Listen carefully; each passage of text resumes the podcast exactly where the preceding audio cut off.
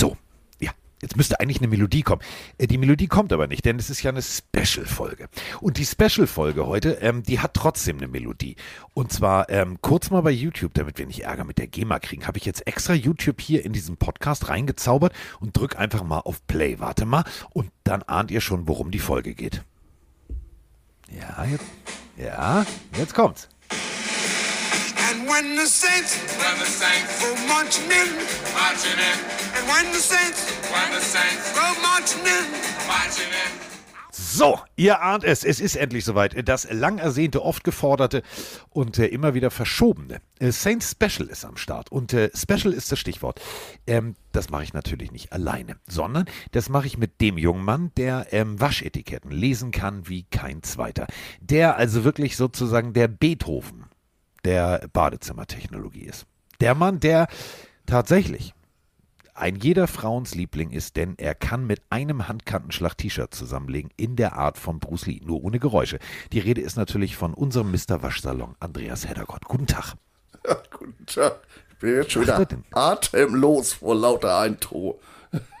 Atemlos. Nee, die hat nichts mit den Saints zu tun. Also Helene Fisch, nee, nee, also nee, wirklich, nee, dann hätte es auch kein Special gegeben. Nee, dann fangen wir, damit fangen wir auch gar nicht erst an. Atemlos. Jetzt habe ich einen Ohrwurm. Mann, Mann.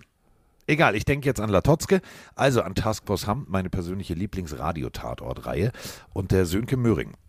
Und der Sönke Möhring spielt da ja Latotzke und bei einer Überwachung äh, macht das Radio an. Und da hört er atemlos und singt in seinem äh, typisch Hammer-Dialekt mit atemlos. So, damit ist das jetzt in meinem Kopf wieder gelöscht. Ich hatte jetzt ein Lächeln im Gesicht. Danke, Sönke. Und äh, jetzt geht's los. Die Saints sind das Thema. Oder wie ich sagen würde, ein Team, was viel, viel, viel, viel, viel Geschichte hat und äh, dementsprechend stellt euch schon mal drauf ein, das wird, das wird lang heute. Das wird lang. Ja, ich war auch, ähm, man kennt ja immer nur so, so die, was weiß ich, die letzten 20 Jahre, aber wie du sagst, die ersten 20 Jahre, die sind schon mal sehr interessant. Also, wir könnten mehrere Folgen davon machen. Sagen wir es mal so, ähm, bei der Recherche haben wir oft telefoniert und haben gesagt, echt jetzt? Ja, echt jetzt. Also äh, fangen wir mal ganz vorne an. Also, NFL, AFL äh, haben gedacht, weißt du was, wir müssen jetzt mal was ordentliches machen. Wir müssen mal irgendwie den Süden erobern. Denn tatsächlich, da unten war nichts. Also, wenn du äh, auf die Südstaaten geguckt hast, ähm, ja, irgendwie, also pff, fand nicht so wirklich statt auf der NFL-Karte. Und daraufhin haben sich äh, die Saints überlegt, äh, übrigens, wenn man als erstes The Saints eingibt bei äh, Google, Egal wie footballfanatisch ihr seid, das erste, was ihr trifft, ist eine äh, englische bzw. eine australische äh, Band aus Brisbane, Australien. Punk, Garage Rock, Post-Punk, Alternative Rock und Pop-Punk. Gegründet 1973, äh, haben gespielt bis 1900, äh, bis 2022. Äh, Gut, haben sie wahrscheinlich nicht mehr gespielt, sondern einfach nur noch mal gesagt mit Morolator, wir hören jetzt mal auf. Ähm, und dann irgendwann kommt tatsächlich ähm, The Saints, New Orleans. Und diese Geschichten, egal wo du guckst, wie was wo, es ist so unendlich spannend, denn ähm, damals war ja tatsächlich, da war nichts, ne? Andreas, da war also wirklich Südstaaten gar nichts und da konntest du eigentlich für 12,40 Euro plus, plus ein bisschen Taxigeld, konntest du bei der NFL eine, eine Lizenz kriegen. So ähnlich, ja. Und mit damals, wir sind bei, äh, im, im Jahr 1966 und äh, die fing an, sich auszubreiten. Und da unten waren dann auch schon so ein paar Jungs da zugange. Und die hatten auch schon mal Exhibition Games, also so, so Preseason Games, also Spiele ohne Bedeutung. Und nun wollten sie endlich. Und äh, wie sagt mein Kumpel mit dem DeLorean immer, äh, wir fahren da mal zurück in die Zeit. Und die NFL fusionierte mit der AFL.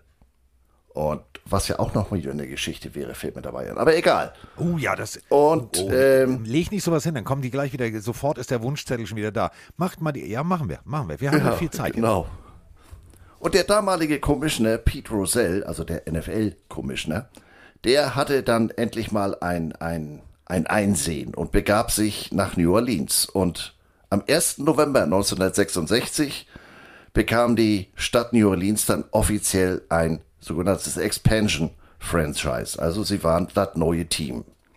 Und den Zuschlag, den bekam für, es waren da doch etwas mehr als 12,50, es waren immerhin 8,5 Millionen Dollar, aber äh, dafür kriegst du heute nicht mal, mal die Klamotten von denen. Also war schon ein Schnapper. John äh, W. Meekum Jr. war der erste Besitzer und Präsident des Teams und ähm, er hat sich für Tom Fierce als ersten Trainer entschieden. Das ist ja alles bis dahin noch in Ordnung. Aber das Kind muss ja auch einen Namen haben. Also Mama und Papa Heddergott haben gesagt, gut, der erste heißt Kai, was machen wir jetzt? Ah, nennen wir den mal Andreas. So, und genauso war es ja bei meinen Eltern. Also bei mir war mehr Namen, ihr kennt die Geschichte, da stehen sehr viele Namen leider in meinem, äh, auf meiner Taufgeschichte. Ähm, hier war es tatsächlich fast genau dasselbe. Wie nennen wir das Ding? Und es gab diverse Namen, die im Umlauf waren. Und dann hat man sich allerdings aus zwei bzw. drei Gründen, und das wissen die wenigsten, sagen, ja, weil da sind ja so viele Katholen. Nee, falsch. Ähm, Andreas hat es gerade gesagt. 1. November 1966. Das ist Allerheiligen. Nämlich äh, im Englischen nicht Allerheiligen, sondern All Saints Day. Und daraufhin haben sich äh, sämtliche Herrschaften im Büro gedacht, ja, haben wir doch, ne? Nehmen wir Saints, passt. Und die waren sogar so katholisch, die haben das mit dem Erzbischof von New Orleans ja. vorab abgeklärt. Das musst du dir mal vorstellen. Also du rufst, du rufst, du rufst da bei den katholischen Pfaffen an und sagst, Jungs, Sie haben mal eine Frage. Wir würden unser Team gerne Saints nennen. Ja, könnt ihr machen. Äh, liegt natürlich auch daran, ihr habt es eben gehört. Ähm, Jazz, eine der Hochburgen ist natürlich New Orleans und äh, ja, When the Saints Go Marching In. Ich glaube, jeder hat es gesungen. Jeder außer äh, Helene Fischer, die wir vorhin schon hatten. Ähm, obwohl die zaubert das bestimmt auch jetzt noch raus. Ähm, und dieser Song war natürlich fest verwurzelt in New Orleans und in der Geschichte von New Orleans. Und dementsprechend hat man sich gesagt, wir haben den passenden Song, wir haben äh, die, die, den passenden Namen und wir haben das grüne Licht vom Erzbischof. Also los geht's.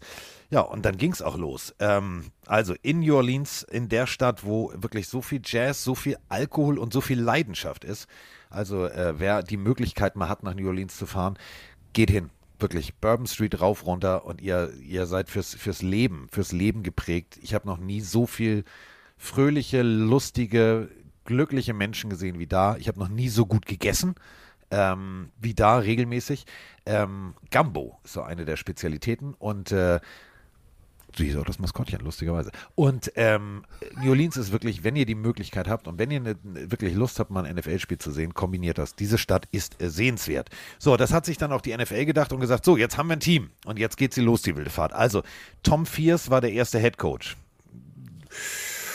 Capital Division, also ähm, Hauptstadtdivision übersetzt, war die erste Division, in der das Team spielen musste, zusammen mit, festhalten, Dallas Cowboys, Washington Redskins und den Philadelphia Eagles. Hm, ihr ahnt schon was, freut sich der Heddergott richtig drüber, ne? Ja, die haben ja ein bisschen Geschichte zusammen. Aber ich, äh, ich komme noch mal zu dem Owner, weil ich den ja. gerade aus heutiger Sicht bemerkenswert finde. Der Typ war Texaner und nur 27 Jahre alt. Die Kohle hatte er von Daddy und hat dann auch so eine Checkliste in der Tasche gehabt. Alle Vorurteile Texas, er hatte alle erfüllt. Die Kohle hatte er aus dem Ölgeschäft ähm, und er hatte auch überall das, was man so, ja, heute würde man den wahrscheinlich mit, mit dem Owner von den Dallas Mavericks vergleichen, mit dem Mark Cuban. Große Fresse, auf Deutsch gesagt, jede Menge Kohle, Privatflugzeuge, Hubschrauber, Ranches, Yachten, eine eigene Suite im Waldorf Astoria in New York und, und der ist auch schuld für die Teamfarben. Die Stadt New Orleans hatte erst so eine Idee, Karneval und da sind die Farben wohl gelb und blau. Nee, sagt er, also die Regionalzeitung, die sagte amerikanisches Team, Red, White and Blue. Hat er gesagt, so warte, ich hole noch mal besagte Checkliste. Ich habe meine Kohle mit Öl gemacht. Das Ganze machen wir hier mit Ölfarben, mit Schwarz und mit Öl, weil Öl ist ja schwarzes Gold. Ja. Und dann macht er auch gleich weiter. Bevor die das erste Mal im Camp waren oder bevor die das das erste Mal zum Spiel kam, da hatte der schon zwei General Manager verschlissen. Also der junge Mann, Stichwort jung, hatte ganz eigene Vorstellungen. Sehr, sagen wir es mal so, sehr diktatorisch war der Herr unterwegs, aber ähm, er hatte eine klare Ziellinie und das fand ich halt faszinierend. Er hat gesagt, wir müssen ab Moment 1 dieser Stadt hier was bieten. Und natürlich, klar, du sagst es gerade, er hat sämtliche Klischeehäkchen gesetzt, also wirklich alle. Guckt euch die Bilder mal an. Ähm, da, da kommt ihr vor Lachen nicht mehr in Schlaf. Also ich habe selten, also ja, die 60er waren modisch sowieso echt schockierend. Das muss man ganz deutlich sagen. Aber in dieser modischen Schockierphase der Schlachhosen, mit Brillanten besetzte Schlachhosen und weiße Cowboyhüte mit einer weißen Feder dran, wo vorne, ich wette mit dir, das war nicht Swarovski-Steinchen, sondern das war echt, ähm, der die Feder hielt. Das war schon, ich fand den, die Bilder, ich fand den sehr, puh, sehr spannend. Ja, sehr flashy. Flashy ist ein schönes Wort. Nennen wir ihn einfach in Zukunft. Warum Flashy? Flashy hieß aber, nochmal, äh, könnt ihr ganz einfach googeln, John W. Meekum Jr. Junior war in diesem Falle wichtig, weil Senior hat das Geld rangeschafft und Junior hat gesagt, ich bring's mal durch. Ähm, Stichwort Geld. In der Expansionsdraft holte er sich, das ist jetzt vom Spieler her nicht so wichtig, aber er holte sich von Green Bay den Fullback James Taylor. Das war zu dem Zeit der Megastar. Der kriegte einen Vierjahresvertrag über 400.000 Dollar. Soweit so ungewöhnlich. Aber es war auch der höchst dotierte Vertrag damals in der NFL. Aber ich weiß nicht, der Kamerad Fullback, da kann alles nicht so ganz gestimmt haben. Der Vertrag war zahlbar über 20 Jahre. Wer unterschreibt denn so einen Vertrag? Ja, das habe ich mich auch gefragt. Also es liest sich wirklich tatsächlich so, ja, und er war der, der höchstbezahlteste Spieler die Saints und da haben sie alles gemacht. Und dann steht so ganz klein, bla bla bla bla, the money was guaranteed over the next 20 years. What? Ja, äh, also der hat sich einfach gedacht, weißt du was, mache ich einfach mal. Ähm, äh, dann habe ich halt 20 Jahre lang regelmäßiges Einkommen, das teilen wir mal. Und wenn ihr jetzt sagt, ja, 400.000 ist ja jetzt nicht so viel, das war schon in der damaligen Zeit nicht wenig. Ähm, denn wenn wir mal vergleichen, was 1966 so alles Mögliche gekostet hat, nehmen wir einfach mal den berühmt-berüchtigten äh, Ford Mustang. Also, das gute Auto damals, ähm, das war tatsächlich äh, für ein Apple und Ei zu bekommen. Wenn du das heute vergleichst, ja, wahrscheinlich so, ich rechne das jetzt mal um, hier gibt es so eine Tabelle, das wären 18.000 Euro. Das ist jetzt nicht so viel, wenn man nee. das mal so vergleicht. Eine Cola hat übrigens äh, 40 Cent gekostet. Liter. Mit Pfand. In der Glasflasche. In der Glasflasche. Also ihr ahnt schon, 400.000 klingt in, äh, ja klar, sind wir jetzt bei anderen Dingen angekommen. Äh, ich sag nur hier, äh, Massagebank Peter, 250 Millionen fix.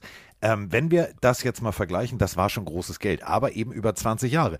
Finde ich zum Beispiel wieder so einen Moment, wo du sagst, der Mieken hat das schlau gemacht. Der lockt dir mit dem großen Geld und sagt dann, Kriegst aber nicht alles auf einmal, mein Freund. Kriegst du alles 16 Jahre nachdem deine Karriere zu Ende ist. So, und ähm, erstes Spiel, kommen wir mal, also Preseason war jetzt eher so, okay, so, Preseason zählt nicht. Erstes Spiel, erstes Play. Also, wir reden hier von einem Texaner, der sagt, Feuer frei. Wir wollen hier jetzt Rambazamba und wir wollen Krawall und Remi Demi. Erstes Spiel war tatsächlich erstes Play. Da war Remy Demi. John Gillian hieß der gute Mann und John Gillian hat das allererste offizielle Play der New Orleans Saints in den Touchdown umgemünzt. Und dann war es auch noch ein 94 Yards Kickoff Return Touchdown. Ja, sie haben am Ende gegen die Rams 13 zu 27 verloren. War scheiße, aber dieses erste Play hat Geschichte geschrieben. Das muss man ganz deutlich so sagen. Haben, also, ich kenne kein NFL-Team. Ich habe so lange recherchiert, das ist das einzige Team. Ja, also ich meine, allererstes Play, erster Ballkontakt und der trägt die Kirsche 94 Yards zurück. Ähm, mehr geht ja nur wirklich nicht. Das, wenn das in einem Film passiert, dann schalten die Leute ab, Alter. Das ist jetzt aber übertrieben und nö. Und vor allem Gilliam. Ich muss dann immer an Gilligan's Island denken. Warum, weiß ich auch nicht. Aber Ging mir, ging mir genauso. Ging mir genauso. Und äh, wurde natürlich verloren. Übrigens, äh, der, der, erste Sieg äh, in der ersten Saison. Gegen wen? Ah. Gegen die Philadelphia Eagles. Ich wusste, warum ich es vergessen habe. Ja, habe ich mir gedacht. Deswegen habe ich gedacht, ich betone das nochmal ganz deutlich. Die ersten Jahre ja, also müssen wir die, jetzt, waren jetzt die Saison so, war ja nicht so erfolgreich, aber sie ja. waren zu dem Zeitpunkt das erfolgreichste Expansionsteam mit drei Siegen und elf Niederlagen. Ja, äh, willst du noch die Geschichte der anderen kurz anreißen? Denn das war jetzt auch eher so durchwachsen. Nee, muss ich gestehen, das habe ich, ähm, nachdem ich das mit Philadelphia gelesen habe, habe ich den Rest verdrängt. Ja, also, es gab Ich weiß, ich kann dir sagen, dass sie, äh, dass es den Dome da noch nicht gab, aber das, äh, das Sie spielten im Tulane Stadium. Sie spielten im Tulane Stadium und äh, hatten ein großartiges Maskottchen. ihr ahnt es schon. Gambo, ja. Und Gambo war, was verbindet ihr jetzt mit New Orleans? Überlegt mal. Wir machen mal ein Spiel. Tick, tack, tick, tack, tick, tack. Kommt keiner von euch drauf. Ein Bernardiner. Ein Bernardiner. Ja klar, wenn man an New Orleans denkt, denkt man an Bernardiner, ist ja völlig klar. Also, bis es, Aufgrund des Schweizer Dialektes. Ja, äh, äh, vor allem, ich habe den Text zu, dazu gelesen. Ähm, die, also da war wieder hier äh, der Texaner am Werke. Passt zu New Orleans, loyal, bla, wo ich gedacht habe, Digga, mir fällt jetzt viel ein an Tier, was zu New Orleans passt. Von, weißt du, alles, was da kreucht und fleucht in den Sümpfen. Aber kein Bernardiner. Da denke ich an Heidi. Aber deswegen haben sie sich ja dann nachher auch noch für ein zweites Maskottchen entschieden. Ja, weil der Bernardiner vielleicht auch einfach zu groß war an der Seitenlinie. Ist, der nimmt ja auch ein bisschen Platz weg. Weißt du, also, das ist schon Größe XXXL. Aber gut, ich muss daran denken, als wir da neulich in Berlin waren bei den Panthers, da Sir Purr, das soll ja auch eine große Katze sein, die sieht so ein bisschen aus wie, wie, wie mein Kater, wie Rocky. Äh, auch ein bisschen breit in den Hüften. Also irgendwie sind die da beim Scottchen-Design da drüben ein bisschen, bisschen anders drauf. Äh, du, also ich muss wirklich sagen, ähm, es gibt so, es gibt so ein paar Maskottchen, wo ich mich frage, so, also braucht man nicht. Ähm, du hast es ja gerade gesagt, damals äh, Commissioner Pete Rozelle hat also auf jeden Fall gesagt, okay, wir müssen, wir müssen ein bisschen was im Süden machen. Also Atlanta Falcons, Rankin Smith Jr. Äh, war der erste, äh, der da sozusagen schalten und walten durften. Und äh, eigentlich wollte die AFL, also das, ähm, da sprechen wir nochmal drüber, diese ganze, wie kam das zusammen und warum, wieso, weshalb. Die wollten eigentlich nach Philadelphia, aber dann wurde aus äh, Philadelphia und Atlanta ja, tatsächlich nachher irgendwann noch Miami und die Cincinnati Bengals. Also das ist eine, ist eine sehr, sehr spannende Geschichte. Die können wir auch gerne nochmal ausdiskutieren ähm, und vor allem eine lange Folge machen. Denn ich finde die ganzen Geschichten drumherum, was in den 60ern passiert ist in der NFL, also man muss, und das ist so der Punkt, wir schimpfen immer auf NFL-Commissioner und sagen immer, ja, und, hm, und Godell geht er auf die Bühne, wird er ausgebuht. Also Pete Rozelle, den Grundstein, den er damals gelegt hat, mit den Saints, mit den Dolphins und und und, das war schon, das war schon große Kunst. Ja, und wie du sagst, äh, jetzt, äh, da kommen wir dann gleich zu. Das, ihr seht, Carsten ist noch viel besser in Überleitung als ich. Ähm, die Geschichten aus der Zeit sind aus heutiger Sicht ja noch viel unglaublicher, was damals passiert ist. Und ähm, Carsten hatte mir ja eben schon eine Vorlage gelegt und ich habe sie nicht aufgenommen, aber jetzt bin ich wieder im Film. Ähm, Stichwort Rosell, Stichwort eines der anderen Spiele aus der Saison und dass es eben andere Zeiten waren. Ein Spiel bei den New York Giants, damals noch im Yankee Stadium, am 8. Oktober 1967.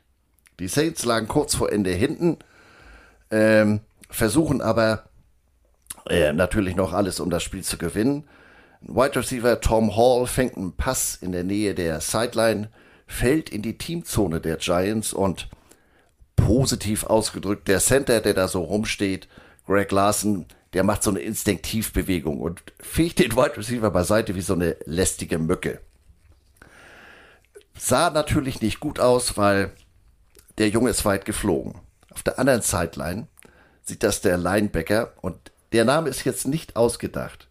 Der Linebacker der Saints hieß Steve Stonebreaker. Steinbrecher. Hat nichts mit den Feuersteins zu tun. Der war so angepisst, der ist über das ganze Feld in die gegnerische Teamzone gelaufen und hat dem Center erstmal gesagt, Diggi, wir sehen uns gleich noch, nach dem Abpfiff. Wieder zurück in die eigene Teamzone. Stille Post, nach dem Spiel Hauerei.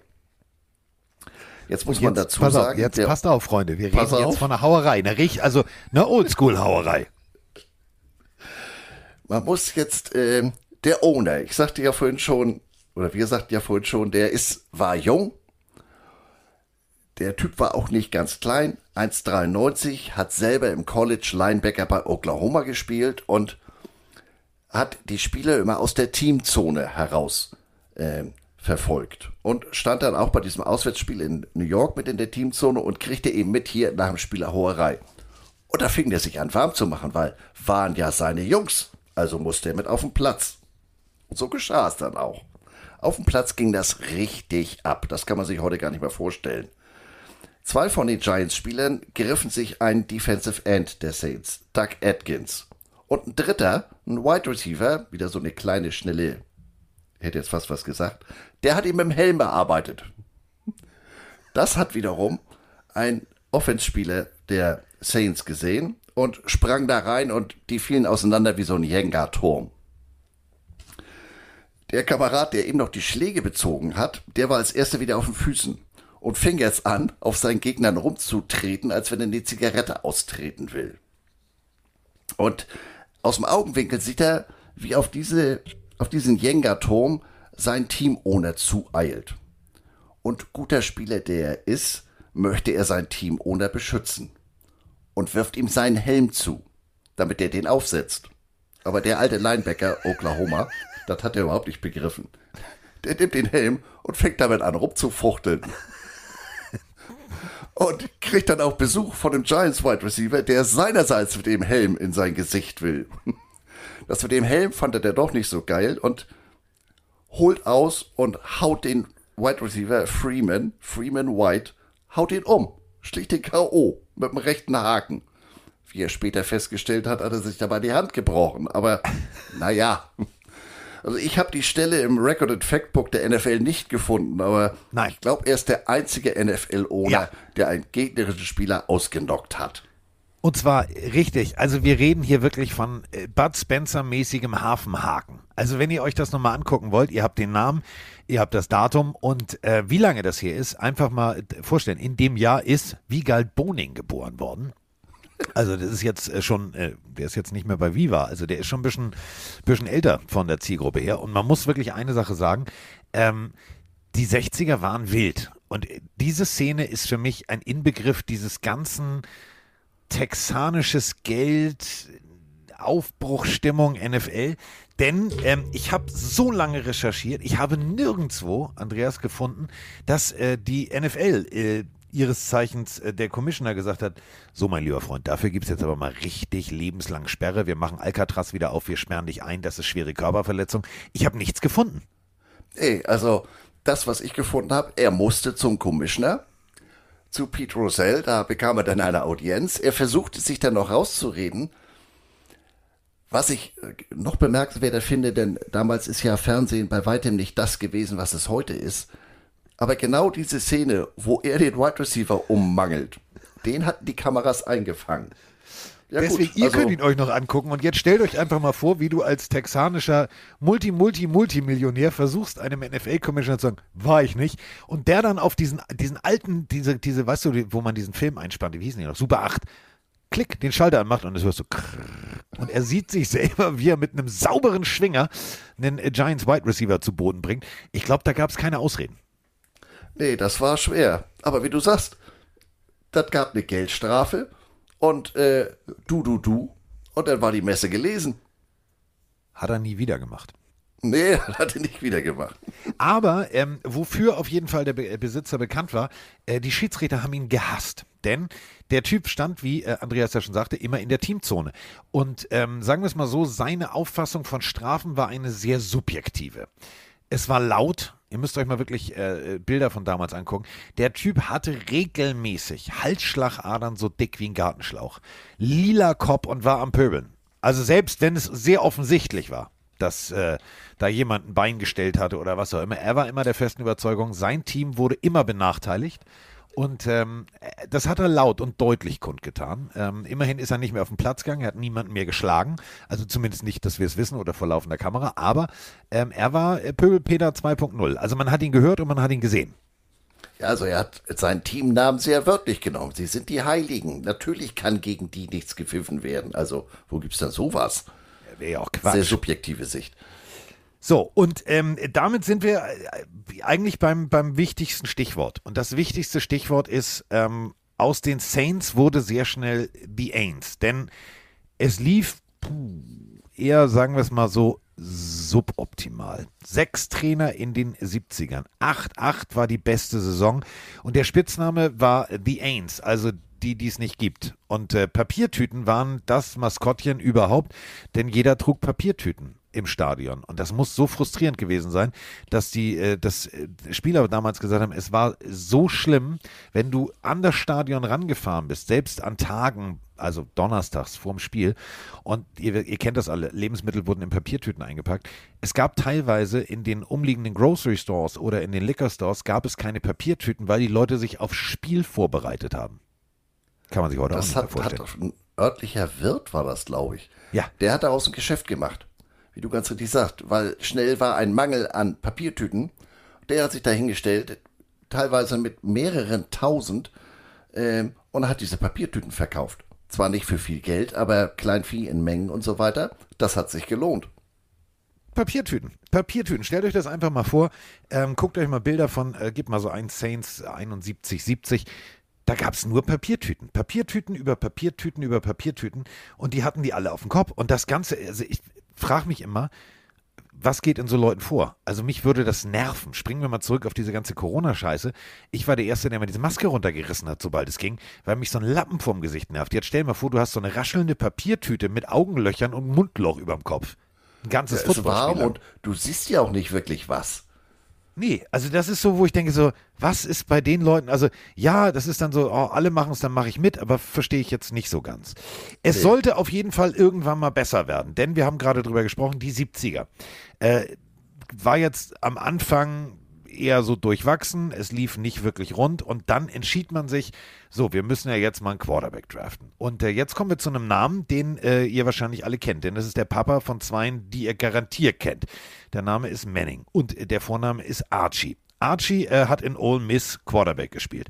Und das Ganze, ja, sehr, sehr gut. Und äh, daraufhin haben sich die New Orleans Saints damals entschieden, wenn wir schon so scheiße sind und an zwei picken dürfen, dann sollten wir uns jetzt tatsächlich mal einen guten Quarterback holen. Und dann haben sie Archie Manning geholt.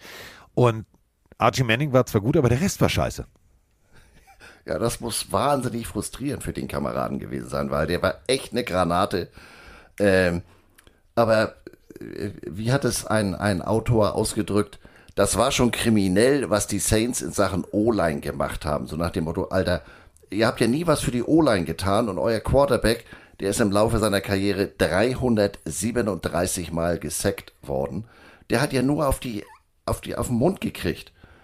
Aber trotzdem hat der, der Typ ist eine lebende Legende. Ähm, der hat da so abgeliefert, ähm, weil er eben auch ein sehr, sehr großes Herz hatte. Der hat das ernst genommen. Hat in der äh, New Orleans viel, viel bewegt, hat also von 1971 bis 82 da gespielt, hat dann noch ein Jahr bei den Houston Oilers und ein Jahr bei den Vikings gespielt.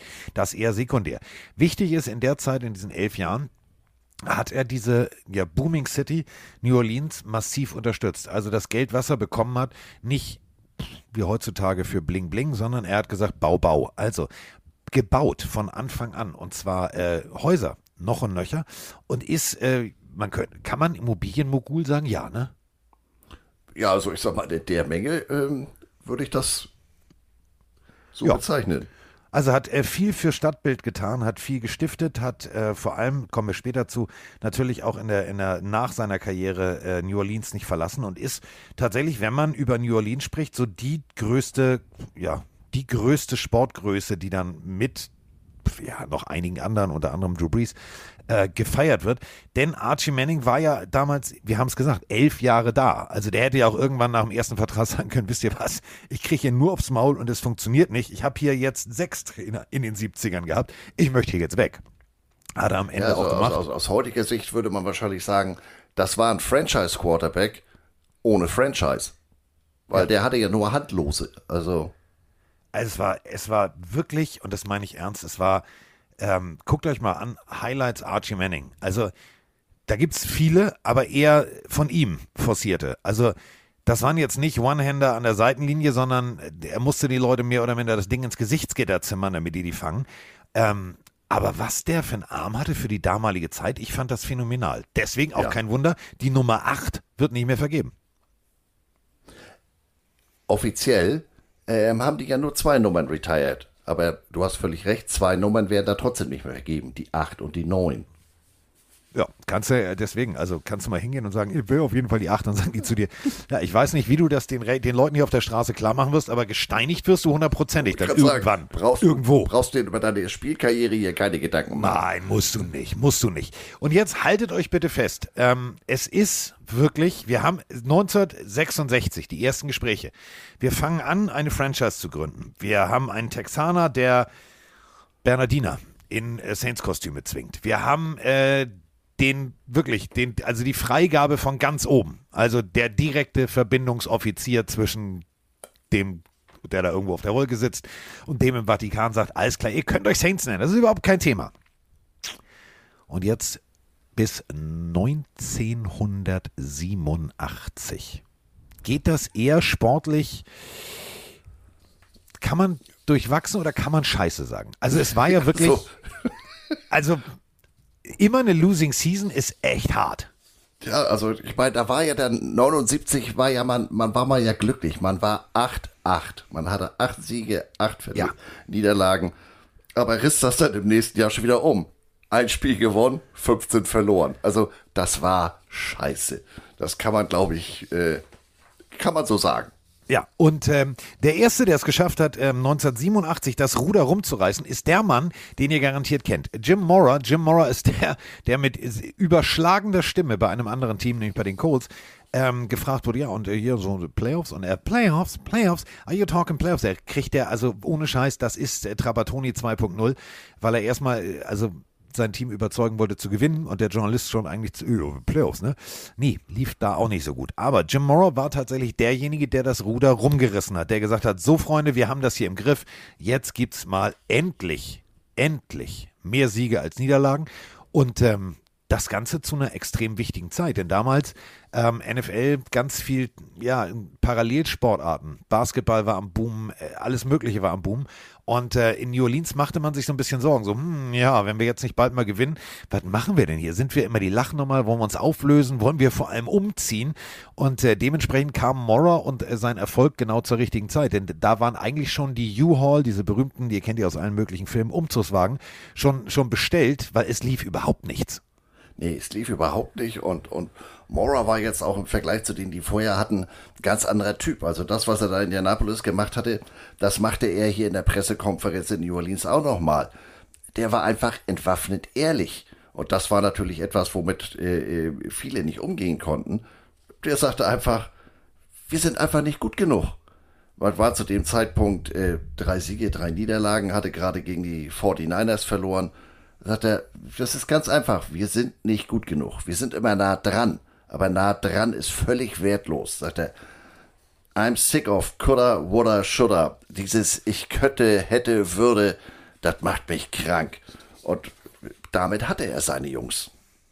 Und äh, das hat dann tatsächlich funktioniert. Was wir äh, natürlich auch noch erwähnen müssen, in den 70ern hat man keinen guten Football gespielt, aber die Stadt New Orleans entschied sich, okay, also äh, immer im Tulane Stadium ist jetzt auch keine Lösung. Wir brauchen irgendwas, was dieser Stadt angemessen ist. Und äh, was dem deutschen Köln und Düsseldorf und Mainz für den Karneval ist, ist den Amerikanern New Orleans. Es ist immer eine Reise wert, es ist immer ein Ort, wo man sagt, da muss man eigentlich mal gewesen sein. Und ähm, dann entschied man sich, ja, wir müssen jetzt mal was tun. Ne? Und äh, entschied sich dann, ein Stadion zu bauen, was es so nicht gab. Also The Big Beamer, The Spirit of the Bayou, The Dome oder, wie ihr es kennt, The Superdome wurde geboren. Ähm, also mitten eigentlich in einem Geschäftsbezirk. Mittendrin statt nur dabei. Nicht außerhalb, sondern, ja, wir haben einen Geschäftsbezirk, lass uns das mal komplett platt machen und lass uns hier mal eine Halle bauen. Was äh, ihr wahrscheinlich ähm, ähm, wenn ihr euch erst neuerdings mit Football beschäftigt, Hallen waren damals gang und gäbe. Also äh, jeder wollte eine Halle und jeder wollte einen Dome. Das war so, das war das Fancy Pansy. Das war so die, das waren so die Nike Air Max, die man unbedingt haben musste. Jeder wollte einen Superdome haben. Und ähm, überall gab es einen Dome, nur eben keinen Superdome. Und New Orleans hat sich gesagt, weißt du was? lass uns mal was richtig Großes bauen. Und dann haben die tatsächlich 1971, am 12. August, den ersten Spatenstich ganz feierlich und machen wir und alles gut. Und äh, Curtis und Davis, so hießen die beiden Architekten, haben sich gesagt, ja, Dom kann jeder. Houston, Astrodome, lächerlich, bauen wir größer. Lass uns mal Superdome bauen. Und dann haben die da ein Ding hingestellt, was es so tatsächlich noch nicht gab. Ist eine Star Stahl, Stahl, ne? ich komme aus Norddeutschland, ne? Stahl, ist ein Stahl-Skelettbau mit einer Kuppel aus wirklich so Gitterschalen, die ineinander gesetzt sind. Also rein theoretisch ist es Stahlbeton alles, aber das, was die damals in der damaligen Zeit dahingezimmert haben, absolut phänomenal. Ja, und vor allem, wenn man aus heutiger Sicht, wie du sagst, mitten in der Stadt, das zeigt ja auch die Akzeptanz, die das Team äh, in der Stadt hat und auch damals schon hatte. Heute musst du ja äh, Dallas oder, oder Arizona, du musst da ja in Anführungsstrichen auf die grüne Wiese und hier kannst äh, dir einen entspannten Nachmittag in der Bourbon Street machen und wenn du dann noch nicht, äh, wenn du dann immer noch geradeaus gucken kannst, kannst du danach zum Footballspiel gehen. Das ist in anderen Städten äh, völlig undenkbar. 79.000 passen rein. Äh, beim Eishockey sind es 69.000. Beim Baseball, ja, ihr hört richtig, da wird auch Baseball gespielt, 63.000 und beim Basketball äh, 55.000. Witz an der Geschichte, und das finde ich absolut Phänomen, also dass man sich das nochmal in dieser Größenordnung äh, wirklich klar macht. Also der Durchmesser der Kuppel sind 207,3 Meter. Und wenn ihr unten steht beim Cointoss, Münze hoch, müsstest du rein theoretisch 82, nee, ja, knapp, also wenn du da stehst, bist du 2 Meter, also 1,60 Meter auf der Höhe wird ungefähr die Münze geworfen, so knapp Brusthöhe. Müsstest du noch 82 Meter das Ding nach oben flippen, denn die Gesamthöhe sind 83,2 Meter. 83,2 Meter. Das ist, wenn ihr an einem Schulsportplatz standet früher und euch gedacht habt, boah, ich habe heute keine Lust, 100 Meter zu laufen. Also da, wo ihr sozusagen schon austrudelt, da, wo ihr aufgehört habt zu laufen, um nur noch die letzten Meter zu rollen, diese ganze Strecke ist die Höhe. Das, ich finde das so atemberaubend. Ja, also äh, äh, die Größenordnung mitten in der Stadt, das, äh, das gab es so noch nicht. Und äh, dementsprechend durften die ja dann auch gleich äh, 78 das erste Mal äh, den Super Bowl beherbergen. Ja, kein Wunder. Denn, und das ist ja genau der Punkt, ihr kriegt es ja immer mit Super Bowl. Was ist die Vergabepriorität der NFL für ein Spiel? Punkt 1, ähm, gut, wir hatten jetzt einmal New York, das war aber auch echt Kategorie Fehlgriff, weil die Leute haben sich da die Klöten abgefroren. Ähm, es muss warm sein. Es muss ein gutes Stadion sein mit viel, viel äh, Möglichkeit. Und es muss eine Anbindung an die Stadt so da sein, dass die Leute feiern und tailgaten können. Was in New Orleans besser geht als jemals denn je. Woraufhin ich mich frage, wieso das jetzt in Glendale war, aber ist ein anderes Thema. Und ähm, du sagst es ja gerade, ähm, der Sugar Bowl findet da statt, seit 1975. Der erste Super Bowl 1978, dann 81, 86, 90, 97, 2000, 2000 2013. Und dann haben wir noch WrestleMania 2014, 2018, Final Four, Basketball, zack, zack, zack und Konzerte noch und nöcher. Also diese Halle wird genutzt und noch genutzt und ähm, es ist tatsächlich ein absolut phänomenales Bauwerk. Denn wenn man die Lüftung ausstellt, dann bilden sich, es sind keine Wölkchen, es ist nur Wasserdampf, aber es sieht aus wie Wölkchen unter der Decke. Denn ähm, da sind keine Scheiben drin. Das bedeutet, ähm, die ganze Hitze sammelt sich unter der Decke. Unten natürlich klar, der Rasen wird feucht gehalten und und und und. Und dann bilden sich kleine Wölkchen. Kleine Wölkchen. Ist nur Wasserdampf. Ich mal, was das, was das bei der Höhe, bei der Größe, ähm, wie du sagst, da bilden sich da oben Wölkchen, was diese Klimaanlagen da schaffen müssen. Vor allem, wenn es leer ist, ist das ja schon technisch ein absolutes Wunderwerk, diese Klimaanlagen. Aber wenn es voll ist, ist es natürlich noch was ganz anderes. Also da wird es extrem warm drin. Da musst du dir keine Sorgen über abgefrorene Zehen machen. Also äh, Frozen Tundra gibt es da auf keinen Fall. Wenn wir jetzt äh, weiterspringen in der Geschichte der Saints, ihr merkt es, also bis jetzt namenstechnisch, außer John Gillian, außer ähm, Archie Manning, außer Jim Mora, war da jetzt noch nicht so viel dabei, wo man wirklich sagen muss, da müssen wir haarklein ins Detail gehen. Also bis jetzt äh, sind wir, glaube ich, noch, haben wir irgendjemanden ausgelassen? Nein. Nee, also wie gesagt, Stonebreaker, der hatte dann eine Zeit lang seinen eigenen äh, äh Fanclub, aber auch eben auch nur aufgrund dieser Prügelei-Geschichte. Also jetzt nichts, was, was sportlich einem in Erinnerung bleibt. Es ist äh, tatsächlich nicht viel, nicht viel in Erinnerung geblieben, wo man sagt, ja, also das war jetzt irgendwie gut. Es war immer so, Saints Football in der Stadt hatte, hatte ein extrem gutes Feedback. Die Leute haben es geliebt, sie haben ihre, ihre Mannschaft geliebt, obwohl sie verloren haben. Sie haben Papiertüten aufgesetzt, sie haben es trotzdem genossen. Aber sportlich ging es erst ja, ein bisschen später aufwärts, aber auch nie so wirklich. Also es war immer eher so, ja, wir spielen mit und mit Hoffnung, aber die Hoffnung stirbt zuletzt. Ja, ich meine, da waren ja aber auch teilweise abstruse Personalentscheidungen. Also zum Beispiel 1972 das Personalkarussell, auch in der Verwaltung nenne ich das mal da, im, im, in der Organisation, so General Manager und so weiter, das war teilweise auch eine völlig absurde Drehtür. Ähm, der Owner meinte, ja nee, also General Manager, das kann eigentlich nur helfen, wenn der so gar keine Ahnung vom Football hat. Und holte Richard Gordon. Der Typ war bis dahin Astronaut.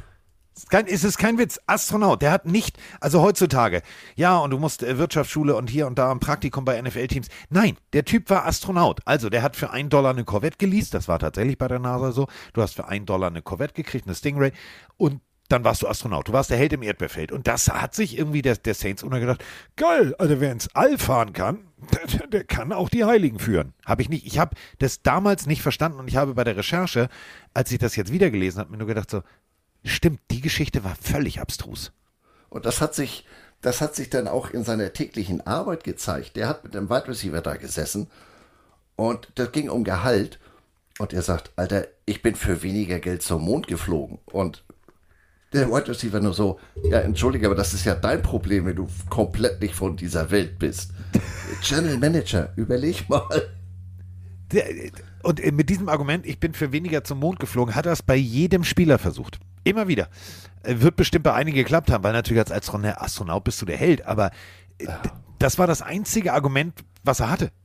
Also so, klar kann der mit Zahlen umgehen, natürlich, ne? hochgebildet, Mathematikstudium, so, aber äh, nochmal, nur weil ich 2 plus 2 ist 4 ausrechnen kann, würde ich jetzt auch nicht sagen, ich will Deutsche Bankchef werden. Obwohl. Ja, also gerade bei der weiß man das ja nicht so. Da sind nee. glaube ich, teilweise, ne, naja. Vielleicht könnte ich Deutsche Bahnchef werden. Das wäre was Schönes. Das möchtest du auch nicht. Zug, Zug. So, ähm, jetzt sind wir allerdings ja schon in den 80ern. Wir sind ja bei beim Posi äh, Positive Record und äh, wir sind ja bei, ich sag's mal so, jetzt kommen wir zu meiner, meiner persönlichen Lieblingsabteilung äh, bei den Saints ein, einer Unit, die besser nicht hätte sein können. Und das meine ich echt ernst. Beste, also wir reden immer von, von, von Top. Top-Linebacker, der Top-Linebacker, der Top-Linebacker. Aber ihr hört selten die Top-Linebacker. Und äh, die Saints haben eine Sache geschafft. Sie haben vier Jungs kombiniert, die und guckt euch einfach mal die passenden YouTube-Videos an. Wenn Gegenspieler, egal ob ein Roger Craig, der wirklich echt geiler Running Back war, der körperlich gelaufen ist, der auch gerne mal die Schulter runtergenommen hat, sagt, Alter, wenn ich nochmal über die Ecke laufen soll, ich habe da keinen Bock drauf. Die Rede ist äh, von der sogenannten Dome Patrol. Ähm, Steve Sidwell, so hieß der gute Mann, war äh, der Defense-Koordinator und hat sich gesagt, okay, ähm, die Steelers mit Steel Curtain, das war eine gute Linebacker-Unit und eine extrem gute D-Line-Unit, haben wir nicht. Äh, lass uns doch einfach mal nur ähm, mit Linebackern arbeiten. Und dann gab es richtig ins Gesicht. Eine der ersten Units, die es geschafft haben, 1992, alle vier gleichzeitig, also Outside Linebacker, Outside Linebacker und zwei Tüdelü Inside Linebacker gleichzeitig zum Pro Bowl zu schicken. Die Rede ist von der sogenannten Dome Patrol, allein der Name. Ja, so angelehnt an das Bauwerk und dann hier, wir regeln hier den Verkehr. Großartig. Also insgesamt sind die vier Kameraden, äh, 92 waren sie, wie gesagt, alle zusammen im Pro Bowl. Insgesamt bringen die das auf 18 Pro Bowl Berufungen. Ähm, man, wenn man über Linebacker spricht, denkt man ja oft so Carl Banks, Lawrence Taylor, New York Giants, aber die vier, die haben wirklich alles in den Schatten gestellt. Ricky Jackson, Vaughn Johnson, Sam Mills und Pat Swilling. Und vor allem Pat Swilling. Äh, auf Kunstrasen einen Antritt hinzulegen, wo der Tackle, und ich verarsche euch jetzt da draußen nicht, guckt euch das bitte nochmal an. Es gibt diverse Videos, äh, wo dann Zeitzeugen, egal, das kennt ihr alle vom NFL Network, ähm, zu ihrer aktiven Zeit gegen diese Unit ran mussten und gesagt haben, hatte ich keinen Bock drauf. Hatte ich keinen Bock drauf. Pat Swilling, bestes Beispiel, ähm, war schneller im Backfield, als der Tackle hochkommen konnte. Warum wusste kein Mensch? Der hat das so perfekt getimt und hatte einen Antritt, das war unglaublich. Und jetzt stellt euch einfach mal folgende Bilder vor. Du bist Quarterback, Dave Creek, wie sie alle hießen. Eins, zwei, drei, vier Linebacker gleichzeitig dran. Deren Spezialität war, ja, wir machen All-In hier, Casino, alles klar, Vollgas. Äh, Inside Linebacker voll Blitz, Outside Linebacker sind sowieso da und der Motto war Meet me at the Quarterback. Unglaublich. Ja, vier gewinnt, ne? Oh, der war gut. Den hätte ich. Den ähm, hätte ich. Stichwort Sam Mills. Das passt ja nun auch noch mal wieder nach seiner aktiven Zeit. Ich muss da wieder an unseren gemeinsamen Ausflug vor kurzem nach Berlin denken. Das Motto der Carolina Panthers, Keep Pounding, dafür ist besagter Sam Mills verantwortlich. Der ist in seiner, ähm, nach seiner aktiven Karriere ja Coach gewesen, unter anderem bei Carolina. Und ähm, der hat dieses Keep Pounding, immer weitermachen, ähm, bei denen eingebracht. Das liegt auch daran, dass der zu dem Zeitpunkt, als er das gesagt hatte, das war bei einem, bei einem Playoff-Spiel gegen die Cowboys in der Kabine, da wollte die Jungs äh, anfeuern, hat gesagt, immer weitermachen, immer weitermachen. Der wusste eben nicht nur aus seiner Zeit als äh, Dompatrouilleur, wovon er sprach, sondern der hatte zu dem Zeitpunkt schon unheilbaren Krebs und es, er wusste, meine Tage sind wirklich gezählt. Und so sind die, die Carolina Panthers zu ihrem Keep Pounding ähm, Motto gekommen. Kam über die USFL, ähm, das darf man auch nicht vergessen, also Quereinsteiger. Und ähm, was ich wirklich äh, absolut phänomenal fand, und das muss man, muss man wirklich mal, mal ganz, ganz deutlich so sagen, die Saints haben äh, außerhalb der Box gedacht. Und da sind wir wieder bei, wenn du einen Astronauten im Ruder hast. Ähm, Linebacker assoziieren wir ja normalerweise mit groß, kräftig. Also wir haben zum Beispiel eben über Pat Swilling gesprochen. Pat Swilling, 1,91 groß zu seiner aktiven Zeit, 111 Kilogramm schwer.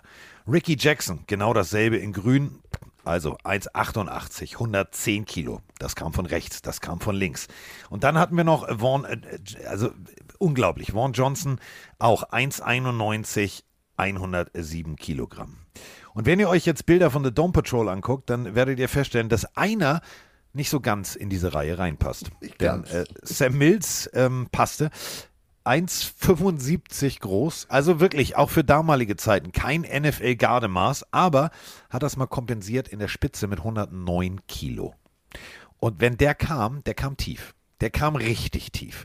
Und äh, frag mal ähm, Roger Craig, Guckt euch einfach nochmal das Dokumaterial darüber an. Es gibt eine großartige Doku, The Dome Patrol. Hässlich.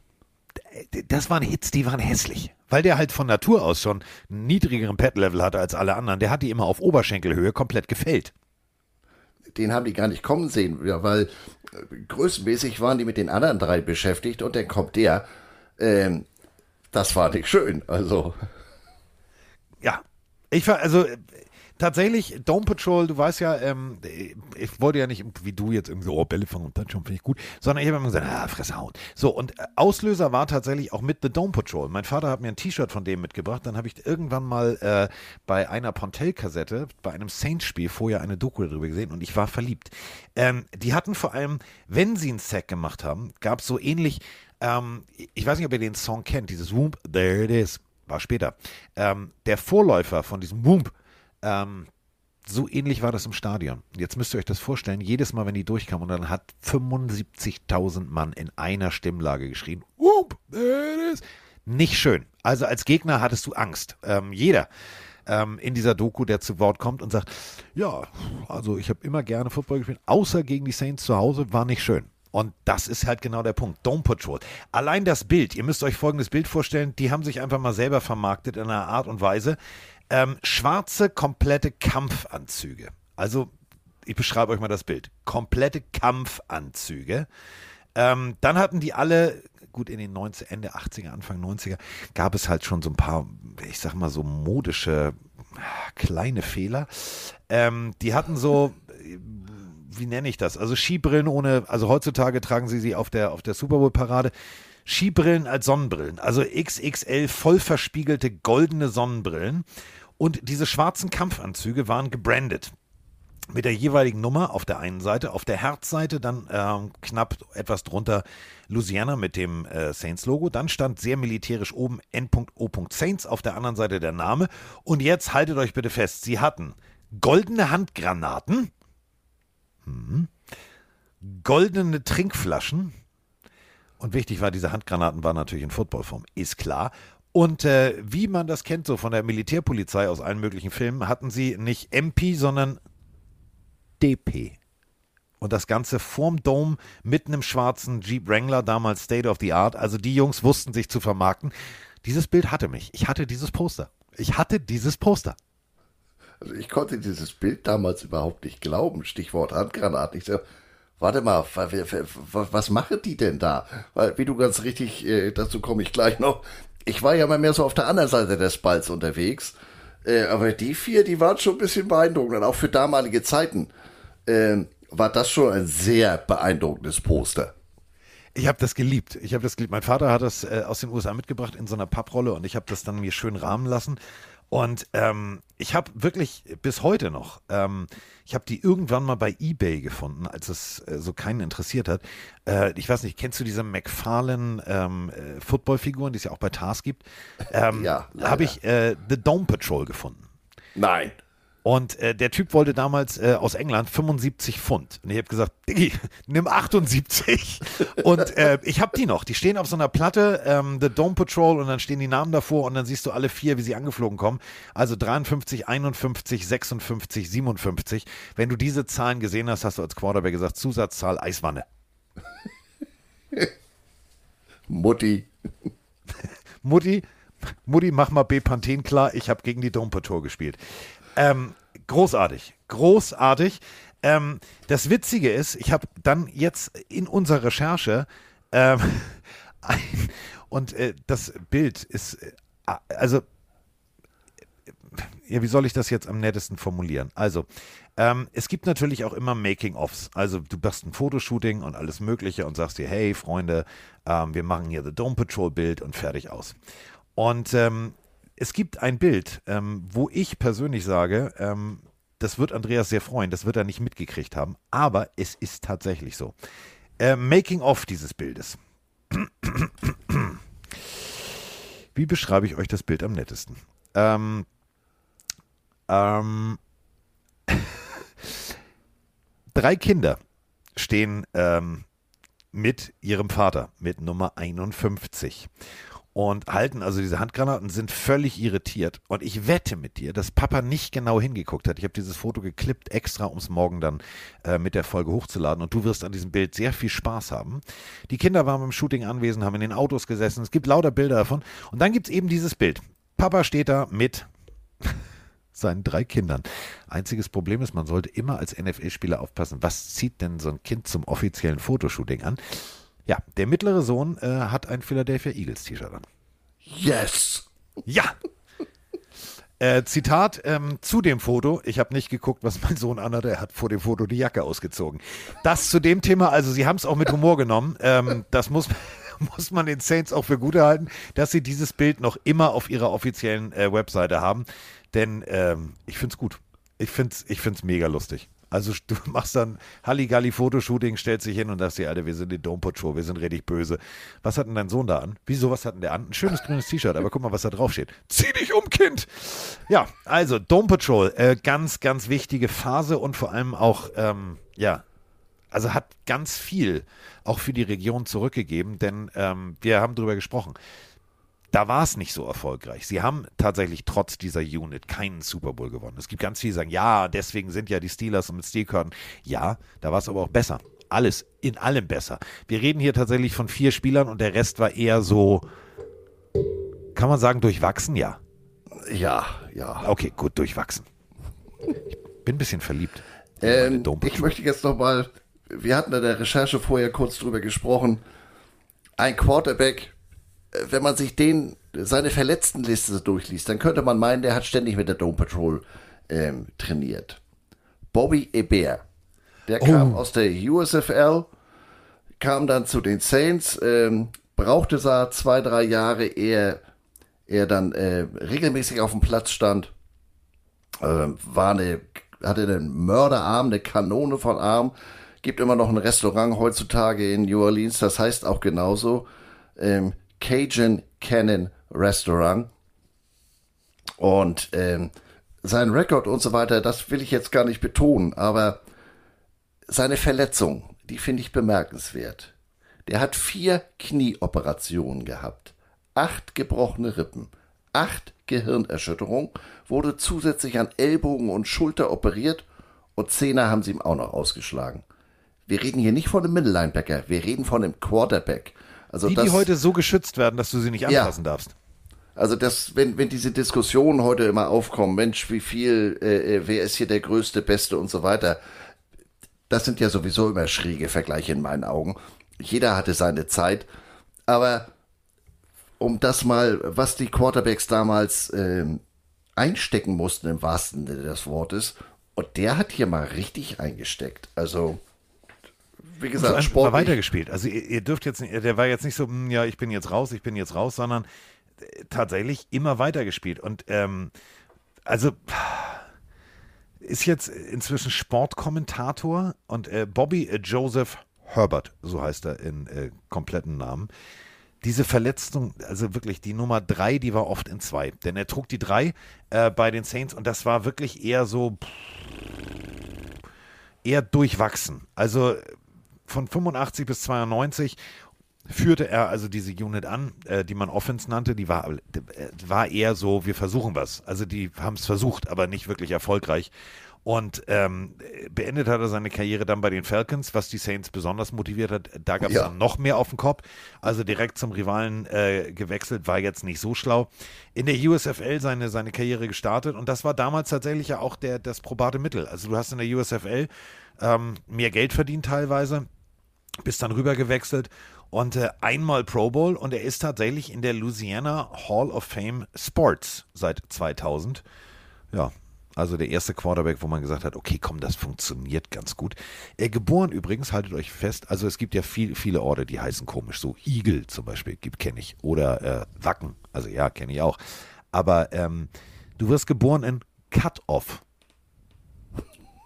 Auch schön. Ja, Cut-Off. Also abgeschnitten von der Welt in Louisiana wurde er geboren.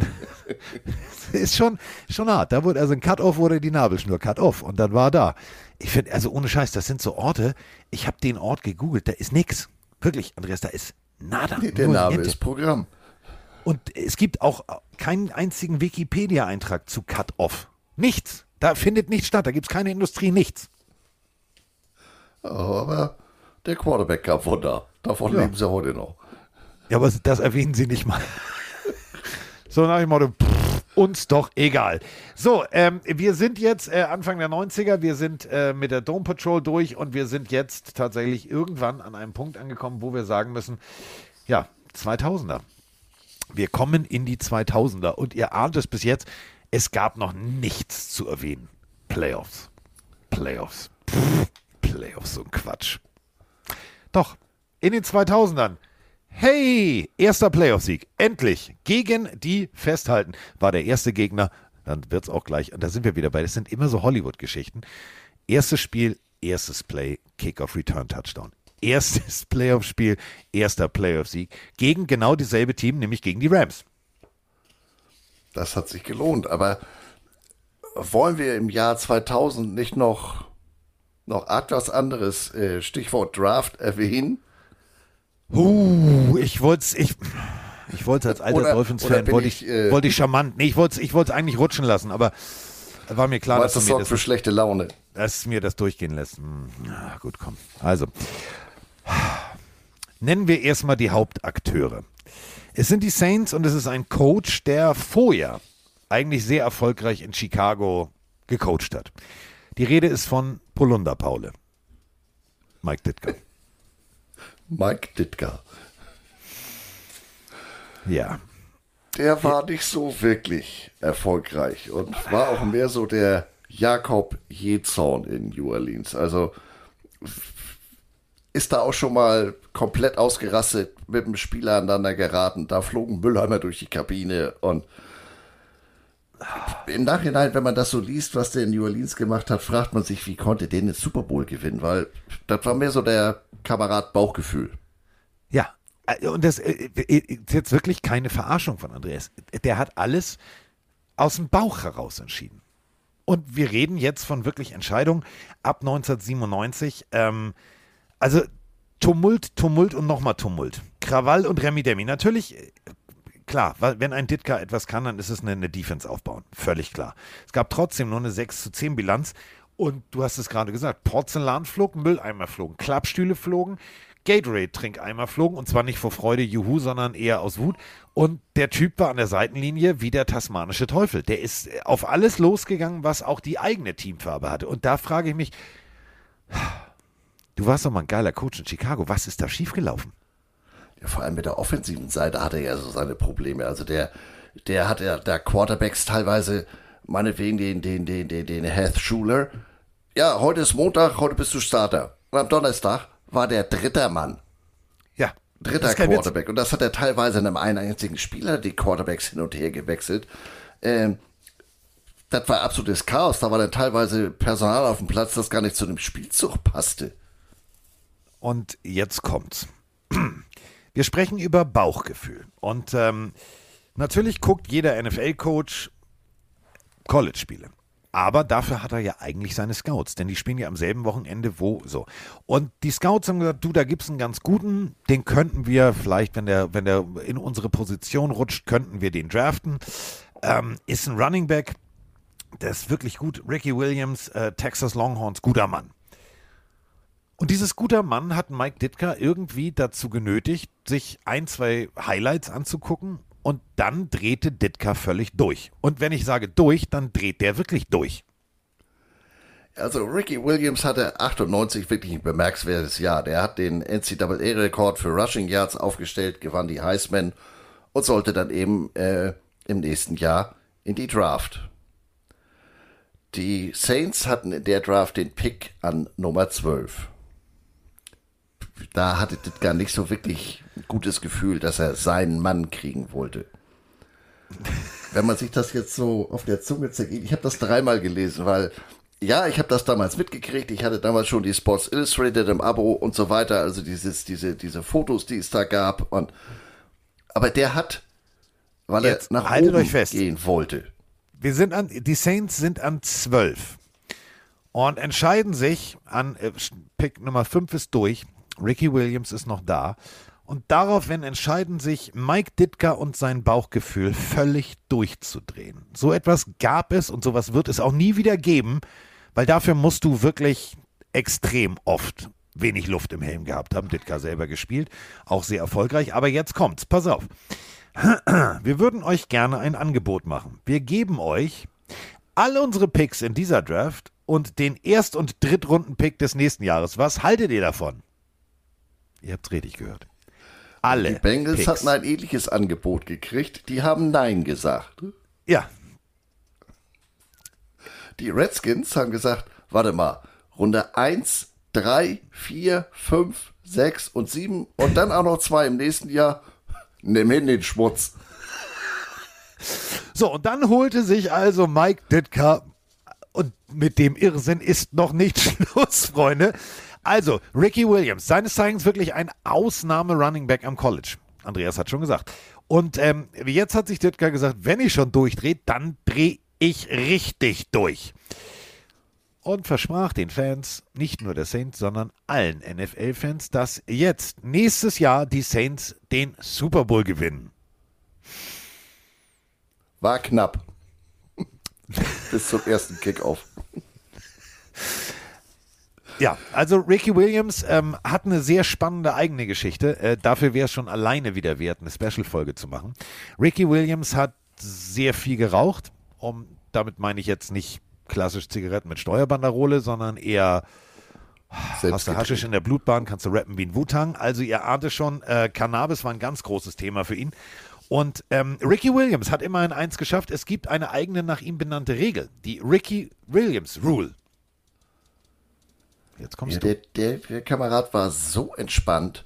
Ja. Ähm, aber um nochmal auf die Draft zurückzukommen, ich begreife den Ditka ja auch gar nicht. Der hat mit dem Gut, das war dann gestellt, aber das erste Foto, das er gemacht hat, da siehst du Gitta und den Williams und Ditka hat eine Dreadlock-Perücke äh, auf. Ja. Und als nächstes macht er mit dem ein Hochzeitsfoto. Das kein, war auf dem Cover von, weiß ich gar nicht mehr. Ist kein Witz. Könnt ihr, googelt das mal bitte. Also, ähm, Pete Carroll zog sich das T-Shirt aus, um äh, zu zeigen, du bist ja nicht der Einzige, der von der Presseabteilung vorgeführt wird. Das war ja der Grund, warum äh, äh, Pete Carroll bei ähm, DK Metcalfs äh, Foto-Einführung, tralala, erstes Treffen, äh, sofort reagiert hat, weil er wollte das nicht. Er fand das peinlich äh, und das macht man mit einem jungen Mann nicht. Und damit er nicht der Einzige, der doof dasteht, hat er gesagt, mache ich mit. Ähm, äh, Mike Ditka hat es anders gemacht. Der hat sich wirklich so eine so eine, die, ihr, die kennt ihr, wenn ihr irgendwo auf Malotze, ne, da kommt hier immer Helmut und will euch eine Sonnenbrille verkaufen an den Buden kennt ihr diese, diese Reggae Rastafarin Wollmützen mit den schlechten Perücken dran. So ein ja. Ding hat sich Mike Ditka auf der offiziellen Vorführung des Spielers aufgesetzt. Und das war dann tatsächlich für mich eine Vorführung, weil der Blick von Ricky Williams war wirklich so, Diggi, ich kiff schon viel, aber was hast du genommen? Also das war, das war wirklich, und der Chill findet man in Wikipedia das Gesicht von Ricky Williams. Ohne Scherz. Der Typ, ähm, wie gesagt, ich sagte es gerade, Ricky Williams, Ricky, äh, Ricky, Ricky, ähm, hatte sehr, sehr lange Haare. Und Ricky Williams, ähm, ja, ähm, trug diese Haare natürlich nicht zusammen zum Zopf gebunden oder unterm Pad oder wie auch immer versteckt. Ähm, Ricky Williams trug die Haare wehend im Wind und der Wind war wirklich da, weil Ricky Williams war echt schnell. Einziges Problem war, ähm, diverse Spieler, ähm, die sich dachten, wenn ich ihn nicht tackeln kann, ich greife einfach mal das und das ist eine alte Defense-Regel, das, was an mir sozusagen äh, da irgendwo rumweht, da greife ich zu. Und äh, somit griffen die Herrschaften immer in die Haare. Die Schiedsrichter waren sich aber nicht so ganz sicher, dürfen die das jetzt, dürfen die das nicht? Und daraufhin entschied sich die NFL zu sagen, hm, wir machen eine Regel. Die sogenannte Ricky Williams Rule. Und äh, die besagt tatsächlich, dass äh, alles, was äh, also da so rumbaumelt, darfst du dran greifen. Du darfst in die Haare greifen. Wenn jemand sich entscheidet, äh, icke-dommisch Gedächtnisfrisur zu tragen, dann darfst du daran ziehen. Und ähm, sagen wir es mal so, Ricky Williams war nicht lange bei den Saints. Also es gab ein Hochzeitsfoto, aber es gab auch ganz schnell einen Scheidungstermin. Und dieser Scheidungstermin fand äh, 2001 schon statt, denn Ricky Williams hat jetzt sagen wir es mal so, nicht unbedingt viel guten Football spielen wollen, sondern hat sich gedacht, Alter, wenn ich schon alles habe, dann habe ich ja jetzt hier richtig, aber mal richtig einen Freibrief. Und er war sehr gechillt unterwegs, der Kollege. Also man muss sagen, er ließ es sich sehr gerne gut gehen. Ja, er kam zu spät zu Meetings, kam zu spät zum Training. Ähm, die waren dem auch alle viel zu anstrengend. Ein klein bisschen äh, Verstand war da noch, denn er wollte eigentlich alle feuern bis auf den Equipment Manager. Das macht ihn ja schon sehr sympathisch. Aber der Typ, ey. Und dann stelle ich mir diesen Ditka vor. Also gegensätzlicher geht's Pöbel, ja gar nicht. Pöbelpeter, Pöbelpeter und Wanderdünen-Werner treffen aufeinander. Also das, äh, das, muss, das muss ein Feuerwerk gegeben haben. Ähm, du hast es gesagt, er wollte alle feuern, er wurde dann aber mehr oder minder äh, abgegeben. Da ist die Tür, danke und auf Wiedersehen. Es ging dann ähm, zu den Dolphins. Also, wenn ihr meint, Mike Ditka war komisch, äh, der, die Nummer habe ich überhaupt nicht verstanden. 2002 bis 2003 hat er da gespielt und ähm, Ricky Williams entschied sich dann, Ayurveda zu studieren, während er noch bei den Dolphins spielte und sich dann komplett dem entspannten Leben der Sportzigarette hinzugeben. Ja, der war, ich meine, der hatte eine, eine glorreiche Saison 2000, aber dann ähm, der fing er ja auch an, sich zu äußern, ja, eigentlich würde er ja auch gerne Baseball spielen. Und da wurden sie denn in New Orleans wirklich hektisch. Also. Aber gut, ja. er hatte ja dann 2000, hatte er ja dann noch jemanden, der brachte ja dann, der war ja nochmal eine Steigerung gegenüber Ditka. Das war ja dann der neue Head Coach, weil äh, Ditka durfte dann nach der versprochenen äh, Super Bowl-Saison, die mit drei Siegen und 13 Niederlagen endete, durfte er dann wieder gehen. Dafür kam der Jim Haslett. Der war schon mal Assistant Coach in New Orleans und von 97 bis 99 der Defense Coordinator in Pittsburgh. Der Typ war auch alles andere als gechillt. Also äh, der ein oder andere hat ihn jetzt vielleicht in der, in der XFL an der Sideline gesehen und ich habe mich, als ich den letzte Woche gesehen habe, habe ich mich erst erschrocken aber dann habe ich überlegt, ja, überleg mal, wir haben 2023, ähm, das ist 23 Jahre her, dass er bei den Saints angefangen hat. Der wird auch älter und so wie der drauf war, ist der natürlich deutlich, sieht er deutlich älter aus, als er ist. Selber gespielt, ähm, Hassett unter anderem bei den Bills, bei den Jets und dann in Buffalo als Assistant Coach angefangen. Dann ähm, Sacramento Search, also NFL Europe war das Stichwort. Dann äh, tatsächlich Raiders, Saints, Saints, Steelers, Saints. War immer wieder bei den Saints und sollte jetzt also als Head Coach es richten. Einziges Problem war, ja, also Ricky Williams kam nicht zum Training, Ricky Williams kam nicht zu Meetings, Ricky Williams hat einen Quarterback, der jetzt auch nicht unbedingt der berauschendste unter der Sonne war und dementsprechend war also wirklich, muss man sagen, 10-6 schon das Beste, was man dabei rausholen konnte. Also Zweiter in der NFC West, da spielten sie damals. Ähm, und das war tatsächlich dann das erste Mal Trommelwirbel gegen St. Louis Rams, der erste Playoff-Sieg mit Ricky Williams, der Mann, der zwar nie da war, aber in dem Moment war er da.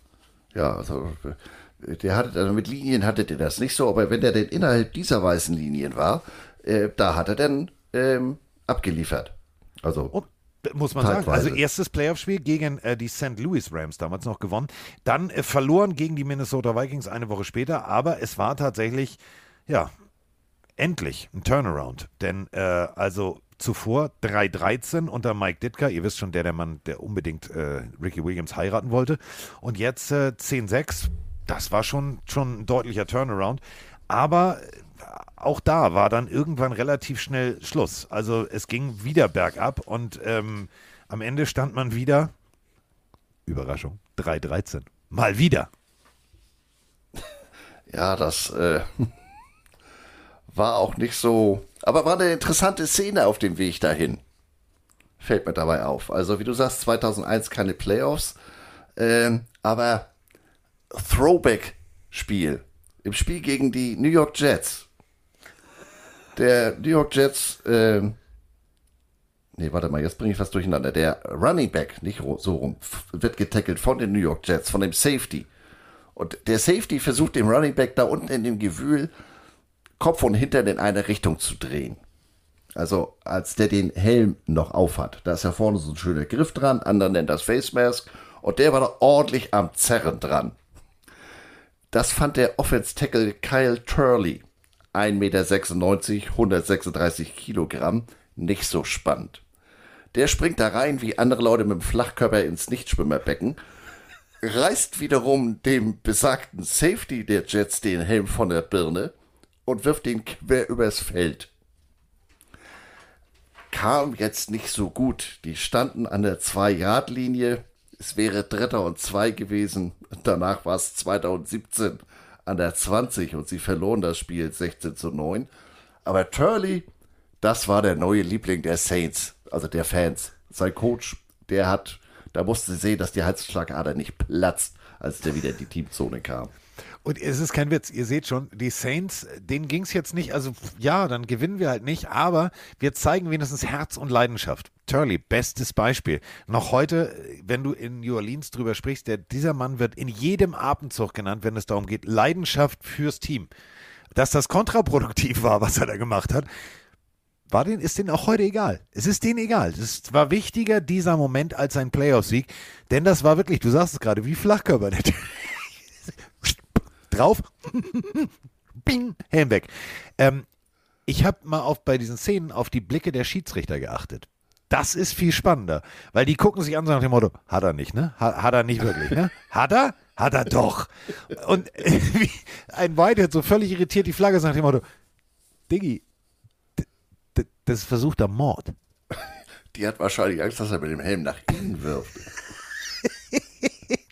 Ja, aber ähm, so werden Legenden geboren. So ja. werden Legenden geboren. Und äh, damit sind wir jetzt rein theoretisch ja in einer Phase und jetzt, ähm, jetzt wird es emotional. Ähm, wir sind äh, durch mit den 2000ern. Wir hatten den ersten Playoff-Sieg. Wir hatten äh, Turleys Flachkörper auf äh, Jetspieler. Wir hatten alles und äh, die Saints hatten eigentlich auch alles. Nur eben keinen Erfolg. Nur eben kein ja, so gar nichts. Also es gab inzwischen die 2002 gegründete NFC South. Ähm, es gab die Atlanta Falcons, es gab die Carolina Panthers und es gab die Tampa Bay Buccaneers. So. Und äh, 9-7, es, es reichte nicht. Es reichte einfach überhaupt nicht. Ähm, Peyton Manning ist in die Liga gekommen ja, alles ist cool, es funktionierte alles. Es, die NFL lief extrem gut, nur für die Saints lief es ganz und gar nicht gut. Und äh, 2004 war jetzt also das letzte Jahr von Jim Haslett. Ähm, die Saints übrigens mal phänomenal wieder, 4-8, war richtig super. Das war halt, ne, ihr wisst schon, Flachkörperzeit. Und ähm, dann kam 2005. Und 2005 ähm, müssen wir jetzt natürlich erstmal eine Sache vorab sagen, war für New Orleans Football eher nebensächlich.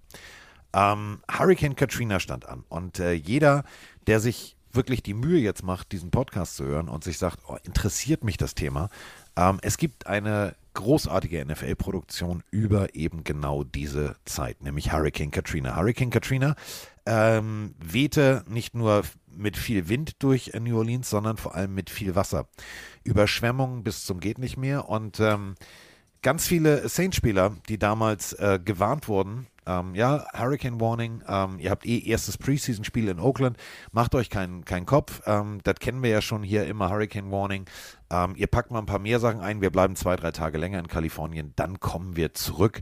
Und dann ist alles auch ausgestanden. Problem war, sie kamen nicht zurück, denn äh, New Orleans war, ihr kennt die Bilder, ihr kennt die Geschichte, massig überschwemmt. Also so eine Überschwemmung gab es in dieser Stadt noch nie. New Orleans liegt relativ tief, ja. Ähm, ganz viel wurde nicht ja, was man heutzutage äh, alles macht, um Dämme aufzubauen, Wellenbrecher, etc. Das gab es alles damals nicht. Und äh, somit schlug Hurricane Katrina mit voller, aber wirklich mit voller Wucht ähm, auf New Orleans ein und auf die umliegende Region ein. Und äh, das, was da passiert ist, war für viele nicht zu erwarten. Ähm, Politik war überfordert, ähm, Militär war überfordert, ähm, die Stadt war, war komplett, komplett im Arsch. Ähm, diese Hurricanes, muss man sich ja immer so vorstellen, sie kommen und dann gehen sie wieder. Hurricane Katrina ist entstanden am 23. August und hat sich mehr oder minder erst aufgelöst am 31. August. Bis zu 280 km/h Spitzengeschwindigkeit. Das ist nicht, also wirklich, das kann man mit nichts vergleichen, was ähnlich äh, als Hurricane unterwegs war. 108 Milliarden Dollar Sachschaden.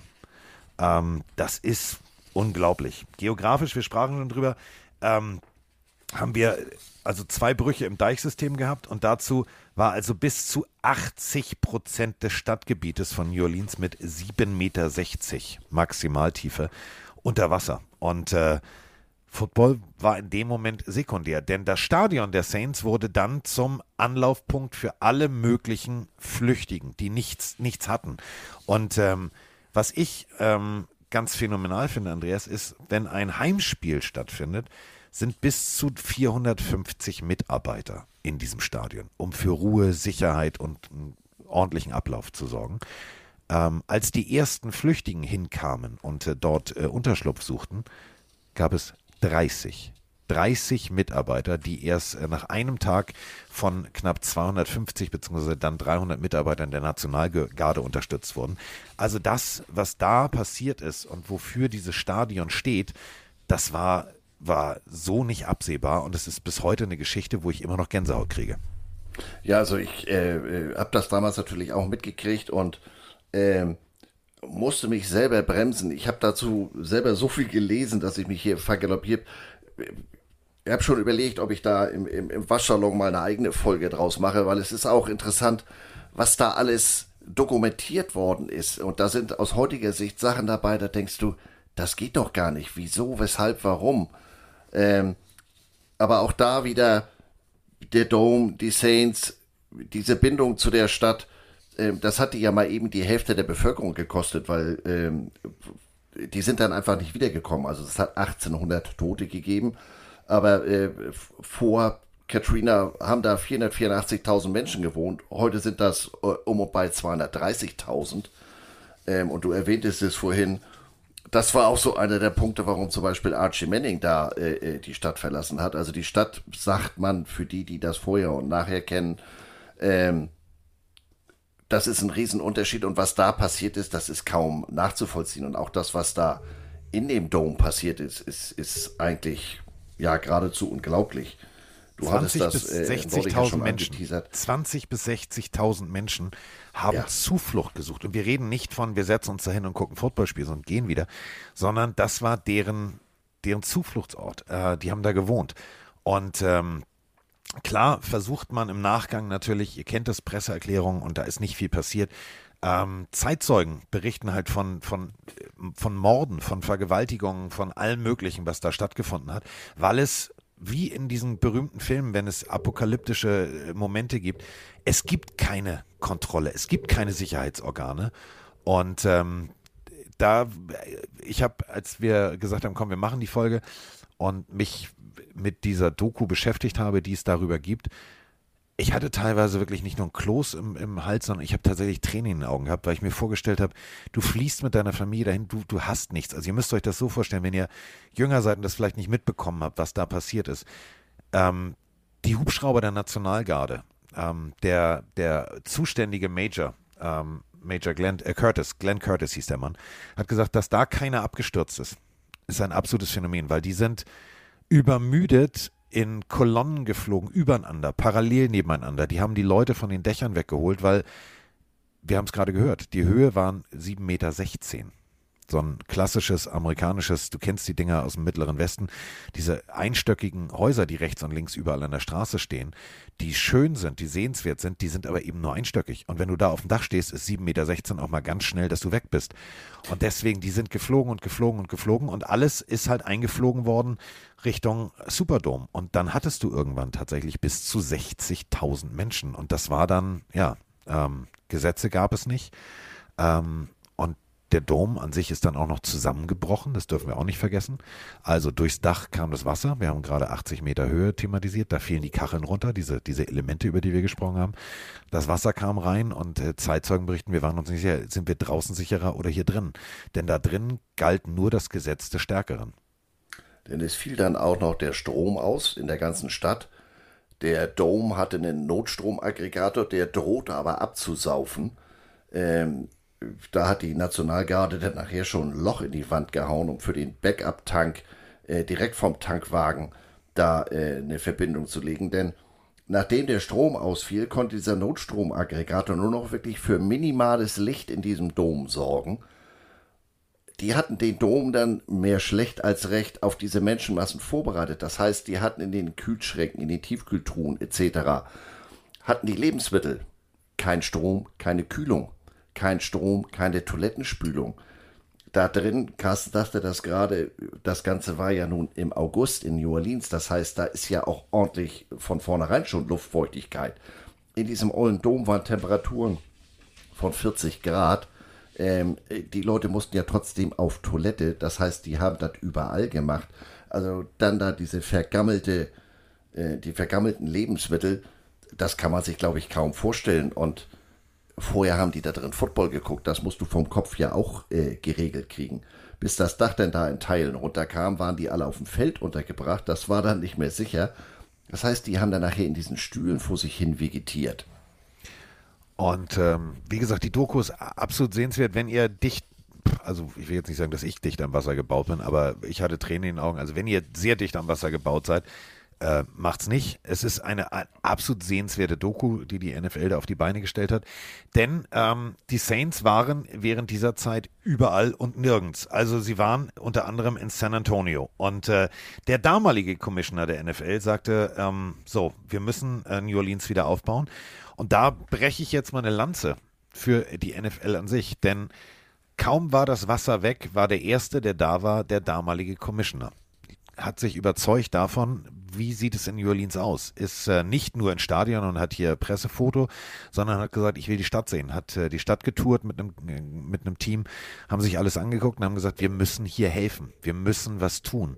Und dazu gehört erstens, dass wir der Stadt ihr Team nicht wegnehmen, denn natürlich gab es inzwischen Investorengruppen, die gesagt haben, du, äh, wenn ihr da nicht spielen könnt, kommt doch nach, ihr könnt auch hier in San Antonio bleiben. Ist ja überhaupt kein Thema. Ähm, und äh, dementsprechend haben sie gesagt, ah, also gut, wir müssen jetzt äh, irgendwo spielen. Sie haben in Alamo gespielt, das war in San Antonio, darüber sprachen wir schon, drei Spiele. Ähm, Im Baton Rouge, im Tiger Stadium, das ist das berühmte Clemson Stadium. Und äh, tatsächlich auch ein Spiel in äh, New York bei den Giants. Und äh, es ging irgendwie nicht voran. Und äh, der Dom war kaputt, da musste was passieren.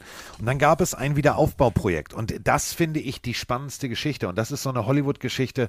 Wenn man die in einem Film erzählen würde, würde man sagen, Genau. Also, wir reden von der größten Sporthalle, die es gibt. Kaputt. Im Arsch. Wirklich komplett im Arsch. Und äh, dann wurde ähm, Roy Mulderlands beauftragt, als Projektmanager den Neuaufbau zu leiten.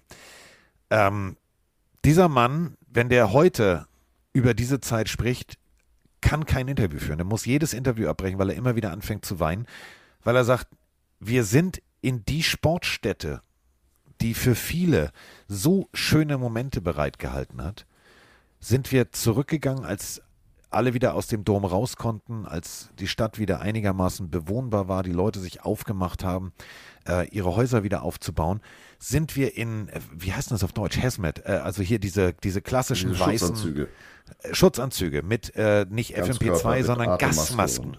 Gasmasken. Und er beschreibt immer eine Szene, da wo er heute viele Menschen sieht, die anstehen, um sich Bier zu holen, waren Blutlachen auf dem Fußboden. Und er weiß bis heute nicht, wie diese Blutlachen dahin gekommen sind. Und ähm, jetzt haben wir einen Owner, der sagt, so Freunde, wir müssen der Stadt hier irgendwie was zurückgeben, wir müssen der Stadt Hoffnung geben. Ähm, schafft ihr das innerhalb von einem Jahr, dieses Stadion wieder aufzubauen? Ein Jahr. Denkt mal an, wie lange brauchten die in Berlin, um einen Flughafen zu bauen. Hier wurde tatsächlich ein Stadion entkernt, desinfiziert, gesäubert, auf links gedreht, repariert und spieltauglich gemacht in einer so kurzen Zeit. Da ziehe ich noch heute, ich habe diese Liste hier, ich, man müsste die eigentlich alle lobend erwähnen. Ähm, jeder Einzelne, der in diesem Interview zu war, der, der, jeder Trainer und sagt, wir haben es tatsächlich hingekriegt. Und was ich besonders witzig finde, Andreas, ist ähm, der neue Owner. Also inzwischen hatten wir einen Ownerwechsel. Ähm, TB, so hieß er mit Spitznamen. TB sagte zum äh, Projektmanager, den wir eben schon, also sagte zu Roy, schafft ihr das in einem Jahr, denn wir haben jetzt was völlig Neues vor. Wir haben einen neuen Coach, Sean Payton hatte er geholt. Und von den Chargers, und das werden wir jetzt gleich sportlich auch noch tiefgehend thematisieren, Drew Brees. Und sagte zu Roy, ich glaube, wir haben ein gutes Team, wir können tatsächlich Playoffs spielen. Daraufhin sagte Roy, ich musste Ihnen versprechen, dass wir das Gebäude fertig kriegen, dann versprechen Sie mir, dass Sie tatsächlich Playoffs spielen. TB hat es versprochen. Und äh, so fingen sie alle an zu arbeiten und innerhalb von einem Jahr bauten sie diesen Superdome wieder auf. Ich finde das so phänomenal. Also da kriege ich immer noch Gänsehaut. Ja, also auch der, der, äh, während der Katastrophe war da der, ich sag mal, der Chef von dem Superdome, der General Manager, der Thornton, war da sehr aktiv und äh, der war dann auch gemeinsam mit diesem Projektmanager in diesem also Wiederaufbau der, äh, wenn ich das richtig im Kopf habe, 180 Millionen Dollar gekostet hat, war der sehr, sehr engagiert und ja, wie du sagst, ein Jahr. Ähm, unglaublich, denn da war ja nur einiges kaputt. Wasser kann ja im wahrsten Sinne des Wortes fundamentale Schäden anrichten. Das Dach ist denen um die Ohren geflogen und, und, und. Also ähm, unglaublich. Vor allem, und das, das nochmal, ähm, jeder Sitz war ja mehr oder minder ein Notbett für jemanden. Bedeutet alles, jeder einzelne Sitz, ausbauen, reinigen, alles sauber machen, alles neu machen und wieder einbauen.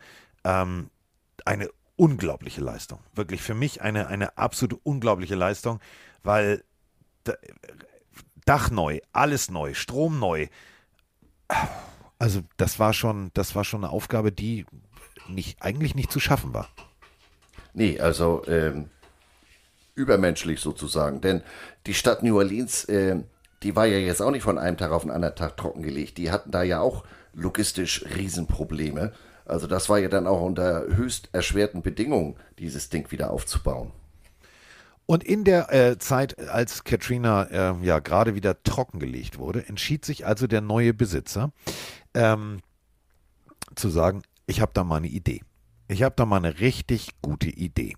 Ähm, nach diesen ganzen Coaching-Eskapaden, wir haben die Namen alle schon durch, entschied man sich also, wir haben da jetzt eine Lösung. Die Lösung soll heißen Sean Payton. Es wurde Sean Payton geholt. Und äh, dann entschied man sich, ja, jetzt einen Quarterback brauchen wir auch noch. Ähm, und was ich so faszinierend finde, man ging nicht den klassischen Weg zu sagen, in der Draft, sondern hier, sondern da und müssen wir hier, müssen wir da, sondern es gab einen jungen Mann, der bei den San Diego Chargers eigentlich gezeigt hat, dass es kann, dann aber verletzt auf der Schulter landete, ähm, wirklich bei einem absolut unnötigen Play. in der Endzone rausrollend. Also wirklich, es war unnötig wie ein Kropf da, den Hit hinzunehmen, aber er hat ihn hingenommen. Und das zeigte tatsächlich ähm, Mr. Benson, dem Besitzer der Saints, ja, das ist ein Beißer. So, er war verletzt. Aber man gab ihm die Chance und sagte, du, wir wollen gerne mit dir in die Zukunft gehen. Und dann kam in den Katrina-Wehen Sean Payton und Drew Brees. Und Drew Brees ähm, sagte, alles klar, wir sind jetzt hier und das ist jetzt unsere Heimat, das ist unsere Stadt. Dann lass uns jetzt, bevor wir anfangen hier zu trainieren und bevor wir hier irgendwie groß äh, meinen, wir müssen jetzt auf irgendwelchen Trainingsplätzen arbeiten, lass uns erstmal in der Stadt arbeiten. Und da muss ich sagen, das war der Moment, als ich das damals mitbekommen habe. Ich habe mich wirklich so ein bisschen in Drew Brees verliebt, weil Quarterbacks waren für mich immer kleine Dieven, die alle hm, hm, hm und auch wir sind so witzig und bloß nicht anfassen. Und der Typ hat sich da eingebaut, der hat Häuser gebaut, also trainiert, auf der Straße fremden Leuten geholfen. Ey, da krieg ich, also wirklich, der, mega der Typ. Ja, und äh, da hat New Orleans ja auch wirklich, das äh, tut dir natürlich im Nachhinein weh, äh, auch wirklich, ich sag mal, komplett den Hebel auf die Back gelegt, um den nach New Orleans zu holen, denn es war ja noch ein anderes Team an ihm interessiert. Ja, natürlich, wer sonst? Die Dolphins. Aber ähm, der Benson, der neue Owner, der hat eben gesagt, pass mal auf, das und das ist hier unser Projekt und das zeigt eben auch den Charakter von dem Drew Brees, dass er gesagt hat, pass mal auf, das ist hier was ganz Besonderes, da will ich dabei sein.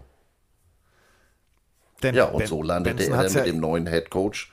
Hat ihm gesagt, äh, wir können, wir können dir, warte ganz kurz, wir können dir nicht, also wir können dir nicht garantieren, dass du sportlich erfolgreich bist. Und natürlich nee. gibt es in Miami mehr Palmen und schönes Leben. Hier ist alles am Arsch, aber wir wollen hier was aufbauen, um der Stadt was zurückzugeben.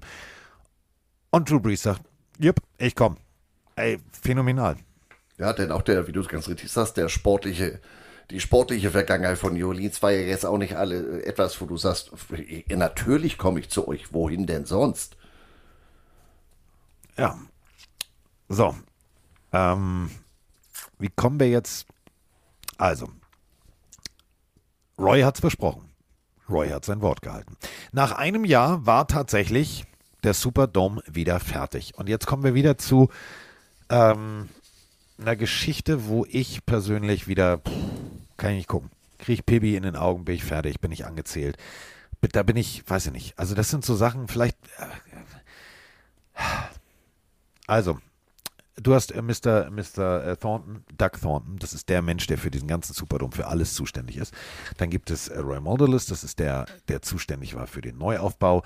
Und dann gibt es ganz, ganz viele noch, die drumherum tätig waren und die alle äh, wirklich zu Wort kamen. Es war fertig. Es war fertig. Und es war die größte Bühne, die man sich eigentlich wünschen kann, nämlich Monday Night Football. Und am Abend vor Monday Night Football hat also Sean Payton, der sein Team aufgebaut hatte, der auf eine gute Offense, auf eine kreative Offense mit Drew Brees äh, Wert legte, auf eine gute Defense Wert legte, ähm, hat gesagt, pass mal auf, wir machen jetzt hier alles wieder auf. Und wenn ich das jetzt gerade erzähle, kriege ich wieder Pipi in den Augen. Deswegen, ähm, so, hat sich gesagt, wir machen jetzt mal Folgendes. Ist ja alles schön, dass wir hier ein Stadion haben. Und hat alle, alle, die bei den Saints spielen, auf die eine Seite des Feldes gestellt, hat eine Ansprache gehalten und dann füllte sich diese Rasen. Und auf der anderen Seite waren alle, die mitgearbeitet haben, dieses Ding wieder aufzubauen. Und er hat gesagt, ich möchte euch zeigen, was ich vorhabe hier morgen und ich zeige euch das mal. Und dann wurde die Halle dunkel. Und dann fing die klassische Monday Night Melodie an. Andreas wird jetzt gleich schon mal die Tröte raus und nein, macht er nicht. Ähm, also die Monday Night Melodie. Und nach der Monday Night Melodie gab es eine kurze Doku über die Wiederaufbauarbeiten an diesem Dom. Alle hatten Gänsehaut. Alle haben sich angeguckt. Und daraufhin sagte, sagte Sean Payton nur einen Satz. Und das ist alles hier, was wir gemacht haben, für einen Arsch, wenn ihr morgen verliert. Und jetzt geht er nach Hause. Und die sind mit einer Motivation nach Hause gegangen. Ähm, Roy, äh, der für, den, für das komplette äh, Wiederaufbausystem verantwortlich war, der sagte, er hat jedem einzelnen Spieler in, in die Augen geguckt und selbst also wirklich, Menschen, die Bauarbeiter, die Architekten, die hätten sich einen Helm aufgesetzt und hätten mitgespielt. Jeder Einzelne wusste, da wird was ganz Besonderes passieren.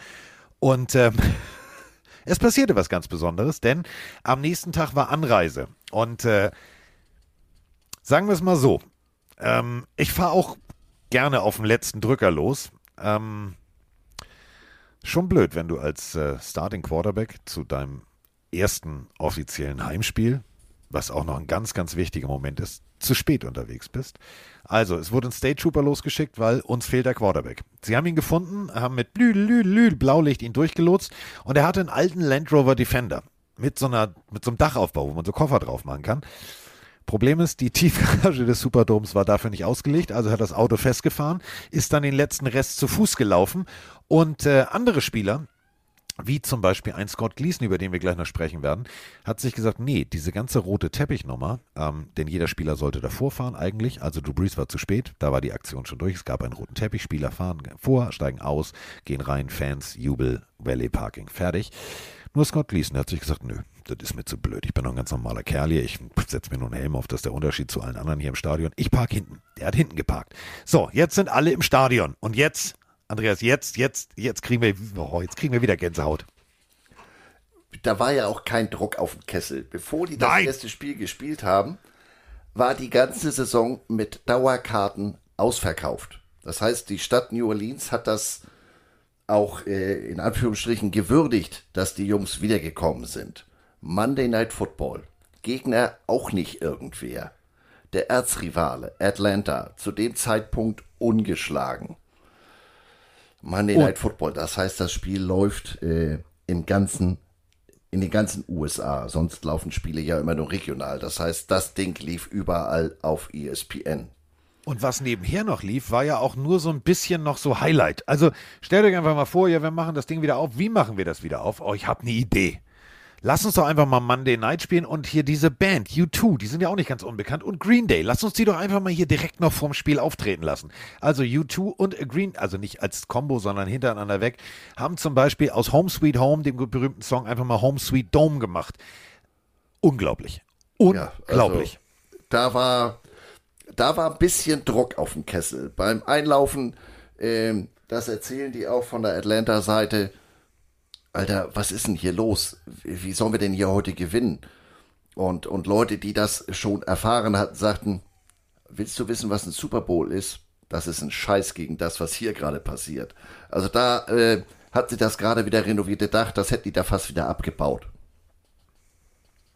Das Publikum ähm, hat die ganze erste Halbzeit gestanden.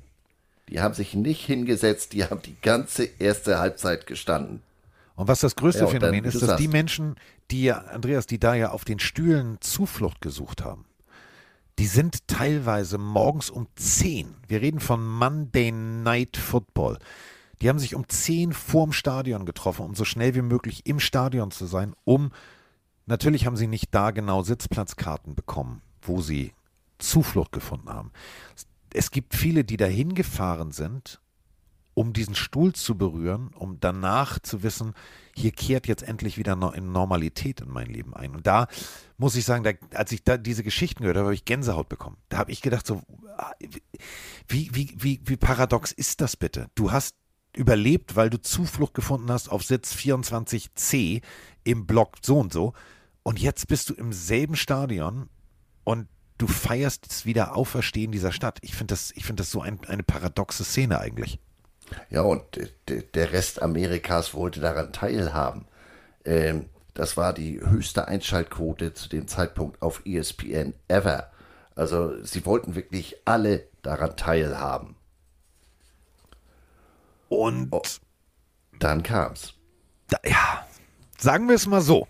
Also, du hast es gerade gesagt, Atlanta war ungeschlagen. Und wenn ihr den Namen eben Scott Gleason gehört habt, ein junger Mann, der ja schon Veteran war bei den Saints, aber irgendwie nie ja, war so ein bisschen Safety, ein bisschen Linebacker, ein bisschen Special-Teamer, war aber das Herz, äh, wirklich ohne Scheiß, das Herz und äh, auch die Seele eigentlich dieses Teams. Denn egal wen du fragst, und das gar nicht wegen seiner, seiner Leistung in diesem Moment, über die wir gleich sprechen werden, ähm, Frenchy Fressett zum Beispiel ist ein Künstler aus äh, New Orleans. Der berichtet, ja, äh, also Scott Gleason war zwar immer Saints-Spieler, aber wir kannten ihn eigentlich nur als einer von uns, der in jeder Bar ganz normal mit uns Jazzmusik gehört hat, der immer nur gesagt hat, ja, ich setze mir nur einen Helm auf. Das ist der einzige Unterschied zu euch, wenn ihr da ins Stadion geht. Und äh, Scott Gleason wird jetzt gleich eine, eine, eine Rolle spielen, die sich wahrscheinlich Scott Gleason in diesem Moment so nicht vorgestellt hat.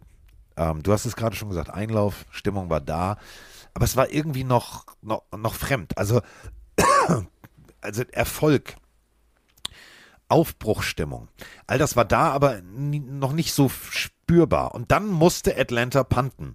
Und äh, dann gab es einen klassischen Inside-Stunt. Also das bedeutet, du stellst dich gegenüber dem, dem Center hin ähm, und dann gehst du eigentlich nicht rechts durchs A-Gap, sondern du gehst links durchs A-Gap. Er denkt, du gehst rechts, klappt meistens nicht. Ähm, in dem Moment klappt es. Scott Gleason, äh, kommt durch, springt ab wie Clark Kent, blockt den Punt und dieses Geräusch, pump, ließ einfach mal 75.000 Menschen so eskalieren, wie es noch nie, noch nie im Superdome äh, der Fall war. Die sind völlig durchgedreht und noch heute ist diese Szene mit einer Statue riesengroß vorm Stadion ähm, dargestellt als der Moment, the new beginning. Damit fing alles wieder an und äh, man muss ganz ehrlich sagen, wenn ihr euch das anguckt, Scott Gleason blockt Punt, Gänsehaut und Tränen sind äh, vorprogrammiert, das sage ich euch. Ja, also es gibt ja von ESPN jährlich auch den sogenannten ESPY, das sind sogenannte, äh, das sind Auszeichnungen. Und äh, im nächsten Jahr, im Jahr 2007, hat genau dieser Moment eine Auszeichnung bekommen für den besten Moment im Sport. Den Block, den man um die ganze Welt hörte, hieß es damals.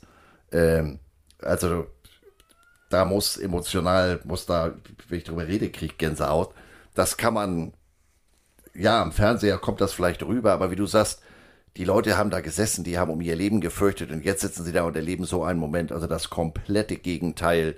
Ähm, das war, ja, Hollywood hätte es sich nicht besser ausdenken können. Im Gegenteil, da hätte man wahrscheinlich gesagt, oh, das ist jetzt aber ein bisschen dick aufgetragen.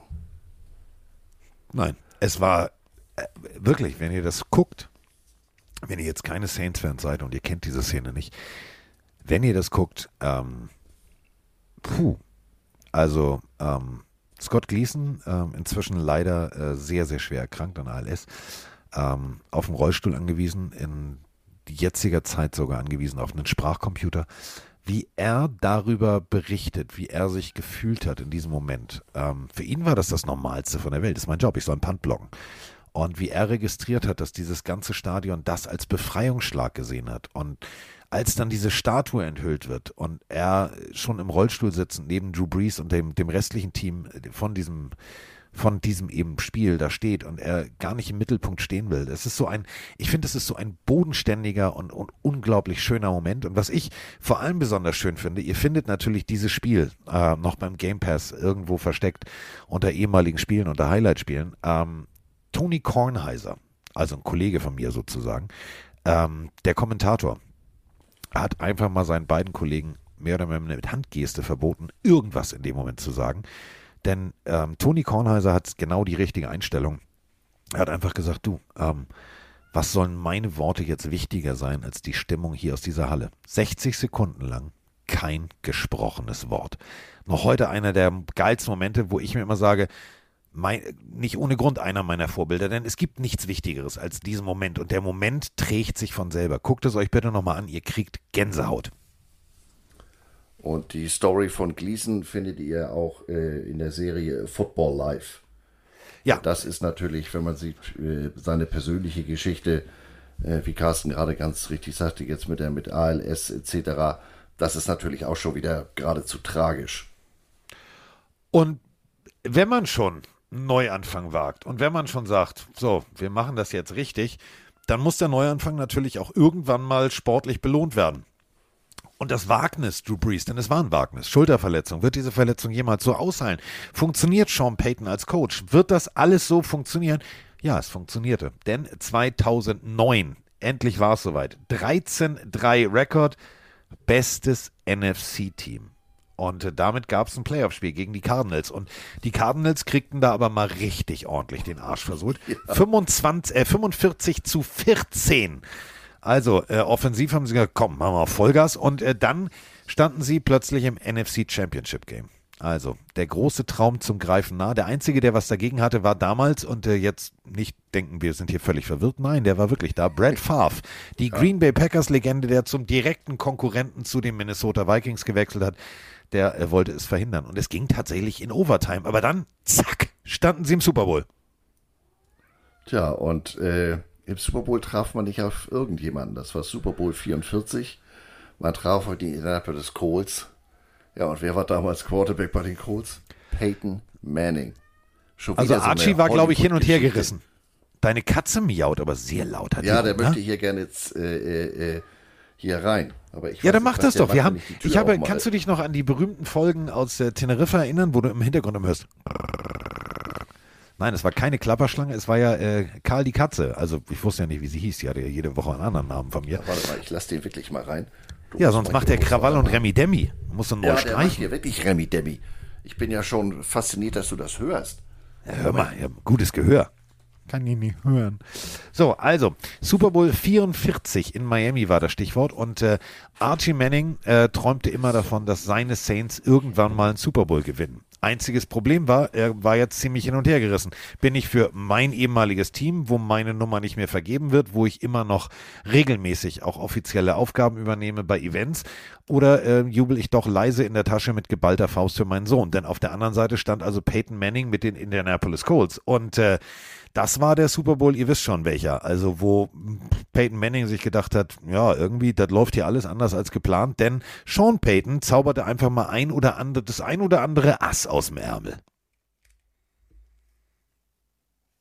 Ich glaube, er ist noch mit der Katze unterwegs. Das war jetzt eine Überleitung. Die Katze. Wie schwer ist die Katze und wie groß ist der Raum? Das ist jetzt eine Frage. Also, äh, die ein oder, die ein oder andere Überraschung äh, wurde aus dem Ärmel gezaubert und äh, schon, ja, schafften es die Saints. 31 zu 17 diesen Super Bowl gegen die Colts einzufahren und äh, dann standen sie im Konfettiregen. Und jetzt sind wir bei den ganz berühmten Bildern, die ihr wahrscheinlich kennt. Ähm, Drew Brees mit äh, seinem Nachwuchs auf dem Arm, der diese riesengroßen Lärmkopfhörer äh, aufhat. Und ähm, jetzt ist äh, Heddergott, er hört mich nicht. Wieso hört er mich nicht? Hört er mich jetzt nicht? Wieso hörst du mich nicht? Hörst du mich nicht? Hallo? Jetzt hat er die Folge ruiniert. Er hört mich nicht mehr. Jetzt hat er irgendwas gedrückt, der Kollege. Irgendwas. Ich drücke nochmal drauf. Warte mal. Ah, warte, das kriegen wir alles hin. Jetzt ist er weg.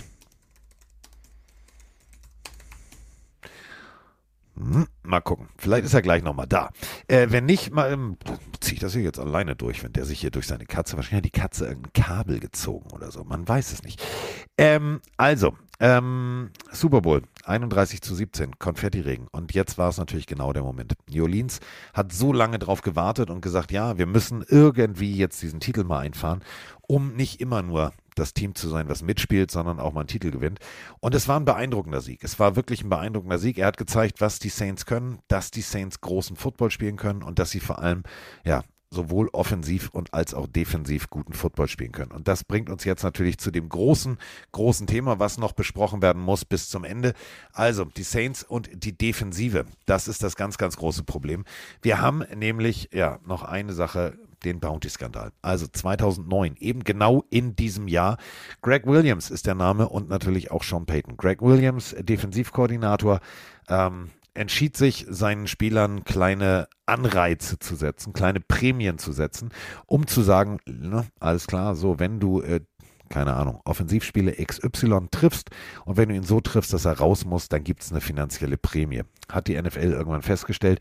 Dann gab es äh, Entzug von Draftpicks, äh, Sperre und äh, das Ganze zurecht, denn das war wirklich ein bis zwei Nummern drüber. Unding macht man nicht. Auch absolut als Coach unethisch. Natürlich kannst du sagen, hit him hard, hit him low, whatever. Aber die Nummer, das war definitiv drüber. Und dementsprechend wurde also Greg Williams gesperrt und auch Sean Payton gesperrt. Der hat dann ja irgendwann gesagt, ja, wenn wir hier schon äh, Freizeit haben und wenn ich schon äh, auferlegte Freizeit habe, dann mache ich einfach mal einen Netflix-Film. Und ich glaube, jetzt ist er da. Bist du wieder da? Jetzt bin ich wieder da, entschuldige. Jetzt bist du zweimal da. Das ist ja raffiniert. Ja, mal gucken, wie ich das nachher digital löse, aber das wird super. Ich bin jetzt inzwischen schon beim Bounty-Skandal. Ich habe einfach auch weitergemacht. Ah. Rigoros weitergemacht. Ich habe gesagt, pass auf, ähm, ich hatte dir so viel, so viel Überleitung gebaut. Also ich hatte Überleitung gebaut. Super Bowl, da zauberte Sean Payton das ein oder andere Ass aus dem Ärmel. Da kam nichts von dir. Da habe ich gedacht, das ist ungewöhnlich. Die Katze ist ja nicht so groß, ist ja jetzt nicht bei, wie bei Siegfried und Roy. Irgendwas läuft hier schief. Und dann äh, habe ich gemerkt, du bist nicht da. Und dann habe ich gesagt, sie haben mit guter Offense als auch mit guter Defense den Super Bowl gewonnen. Und Defense ist das Stichwort, denn 2009, als sie den Super Bowl gewonnen haben, gab es schon Geld. Und da sind wir jetzt äh, beim Bounty-Skandal, denn das, Andreas, muss man ganz deutlich sagen, da haben es Greg Williams und auch Sean Payton ethisch für mich verkackt. Ja, also das ist. Du siehst, wie fehlen die Worte. Als das damals rauskam, so Bounty-Skandal, äh, äh, wenn man jetzt mit, mit dem Englischen nicht so anfangen kann, dann denkt man, äh, wieso erzählen die darüber, was für Schokoriegel die essen? Aber es ging wirklich um eine Kopfgeldgeschichte. Die haben, und da hat die NFL lange dran zu knabbern gehabt, ähm, es gab ein organisiertes Prinz, äh, System nach dem Prinzip Pay for Pain. Oder äh, wie hast du das vorhin so schön ausgedrückt? Du hattest da eine Doku gefunden. Pay to Kill oder sowas. Ja, Paid to Kill. Das war tatsächlich der Titel einer Doku. Also so weit wollten sie jetzt nicht gehen. Aber nee. es war tatsächlich so, dass sie gesagt haben, nimmst du Receiver XY raus ähm, für ein Spielzug, für zwei Spielzüge, blaues Zelt und, und, und, und, und, gibt es extra Geld. Und äh, das finde ich tatsächlich, du weißt, ich bin Freund des gepflegten Smash-Mouth, gibt auf den Kopf Football und ähm, setze mir auch selber gerne noch einen Helm auf und zeige Spielern, wie du Leute richtig triffst, damit es auch, ne, also Wirkung hat. Aber das würde ich tatsächlich, also mit Absicht jemanden zu verletzen, das ist für mich 30 Nummern drüber. Ja, und wenn man sich, das war zweigestaffelt, die haben jetzt so einen Fonds eingezahlt, verletzt, äh, kommt aber wieder, da gibt es einen Tausender, verletzt und muss runter vom Feld, da gibt es 1500 Dollar. Das ist ja jetzt im Verhältnis, natürlich ist das Geld, aber im Verhältnis sind das ja keine Summen. Ähm, jetzt überleg mal bitte, was ließe dich dir mit richtig Geld? Was weiß ich, du kriegst 10.000, du kriegst 100.000. Was passiert denn dann? Da könnten ja. ja ganze Spiele verschoben werden. Und ich glaube, das war auch etwas, was, was die NFL so beunruhigt hat. Sag mal, äh, wenn hier schon ein Verhältnis für Kleingeld, das äh, hat Michael Jordan auf dem Rückspiel von einem, auf dem Rückflug von einem Auswärtsspiel im, im, im Flieger verzockt beim Pokern. Ähm, da muss hier dringend was passieren. Und äh, im Nachhinein haben natürlich viele dann auch gesagt, ach guck mal hier, da war eine Szene, da war eine Szene. Zum Beispiel äh, äh, besagtes, bevor ich ausgestiegen bin, NFC Championship Game gegen die Saints, äh, gegen die gegen die Vikings 2009. Da hat der Linebacker Jonathan Wilmer ja angeblich ein Kopfgeld auf Brett Favre ausgesetzt und der hat in dem Spiel auch richtig kassiert. Und da waren auch so Sachen dabei, da musste man jetzt nicht mal Fachmann sein, sagt man, das war jetzt aber ein bisschen, bisschen sehr, nicht? Favre, der selber sah das erstaunlich entspannt, aber äh, was ich denn so als Sofa-Quarterback ganz interessant fand, warum wurden denn diese offensichtlichen Sachen nicht gepfiffen? Also gerade wenn ich mir jetzt natürlich viele Jahre später übersehe, überlege, für was für Kleinigkeiten da inzwischen eine gelbe Flagge äh, geworfen wird. Die würden heute. Und die wollten damals den, den Fahr komplett auseinandernehmen. Ähm, also das, das Ganze ist neben diesem Kopfgeldsystem äh, eine Riesengeschichte. Oh, also wirklich, guckt es euch bitte nochmal an. Es gibt da diverse Dokus. Also die eine, wie gesagt, unter dem, unter dem Titel Paid to Kill, fand ich jetzt ein bisschen drüber. Ähm, thematisch unglaublich spannend, weil wie die NFL reagiert hat, ähm, es hat bis heute Nachwirkungen, also da wird genauestens hingeguckt, ähm, wie was wo, ne, wenn da zu viel High Five und so weiter nach einer Verletzung ist. Ähm, zu Recht. Ähm, Greg Williams, ein Jahr, also Sperre, Sean Payton, Sperre. Sean Payton entschied sich dann, ja, wenn ich schon Zeit habe, dann coache ich mal ein Highschool-Team. Gibt darüber äh, einen Netflix-Film inzwischen, ähm, wo ich dann auch im Nachhinein gedacht habe, so, die Bilder bei ihm im Büro, wie er das so ein bisschen leicht und laissez-faire wegredet, fand ich dann auch wieder ein bisschen, bisschen, bisschen fragwürdig. Aber gut, äh, das ist die NFL. Da muss man halt auch. Ja, also Peyton wurde ja für ein Jahr gesperrt. Und den Defense-Koordinator, den, äh, den haben sie dann durchaus länger aufs Eis gelegt. Aber auch der kam zurück. Ähm, und ist jetzt, auch das kannst du dir in Hollywood nicht besser ausdenken, ist bei den in der XFL gelandet bei den DC Defenders. Ja, natürlich ist aber die DC Defenders. Wo auch sonst. Wo denn sonst? Also es wäre, es wäre ja total äh, dämlich. Ähm, nicht zu verwechseln übrigens mit Greg Williams, dem großartigen Fotografen, der so geile Bilder gemacht hat von äh, diversen Hollywood-Größen, inklusive äh, unserem, ja, also mein persönlicher nach Sean Connery Lieblings-James Bond, ähm, hat komplett, komplett äh, begleitet. Ähm, die, die, Dreharbeiten. Geile Bilder dabei entstanden. Und ich habe mir immer nur, also als ich dann so Greg Williams gegoogelt habe, habe ich mir gedacht, warte mal, macht der nebenher Fotos? Denn natürlich Greg Williams fotografiert als Fotograf. Also dauerte es sehr lange, bis man Greg Williams gesehen hat. Ich habe gedacht, nein, das ist nicht der Greg Williams, der Coach ist er nicht. Also der hat äh, nicht Fotos angefangen. Hab ich gedacht, das wäre jetzt die nächste schöne Geschichte, aber war es nicht. Also Greg Williams, ähm, seines Zeichens sehr lange Pause machen müssen ähm, und ist jetzt in der XFL gelandet. War bis zu dem Zeitpunkt wirklich für mich einer der, der vielleicht, ja, wie soll ich sagen, interessantesten NFL-Coaches, weil seine Defenses immer gut funktioniert haben und seine Schemata auch sehr, sehr gut funktioniert haben.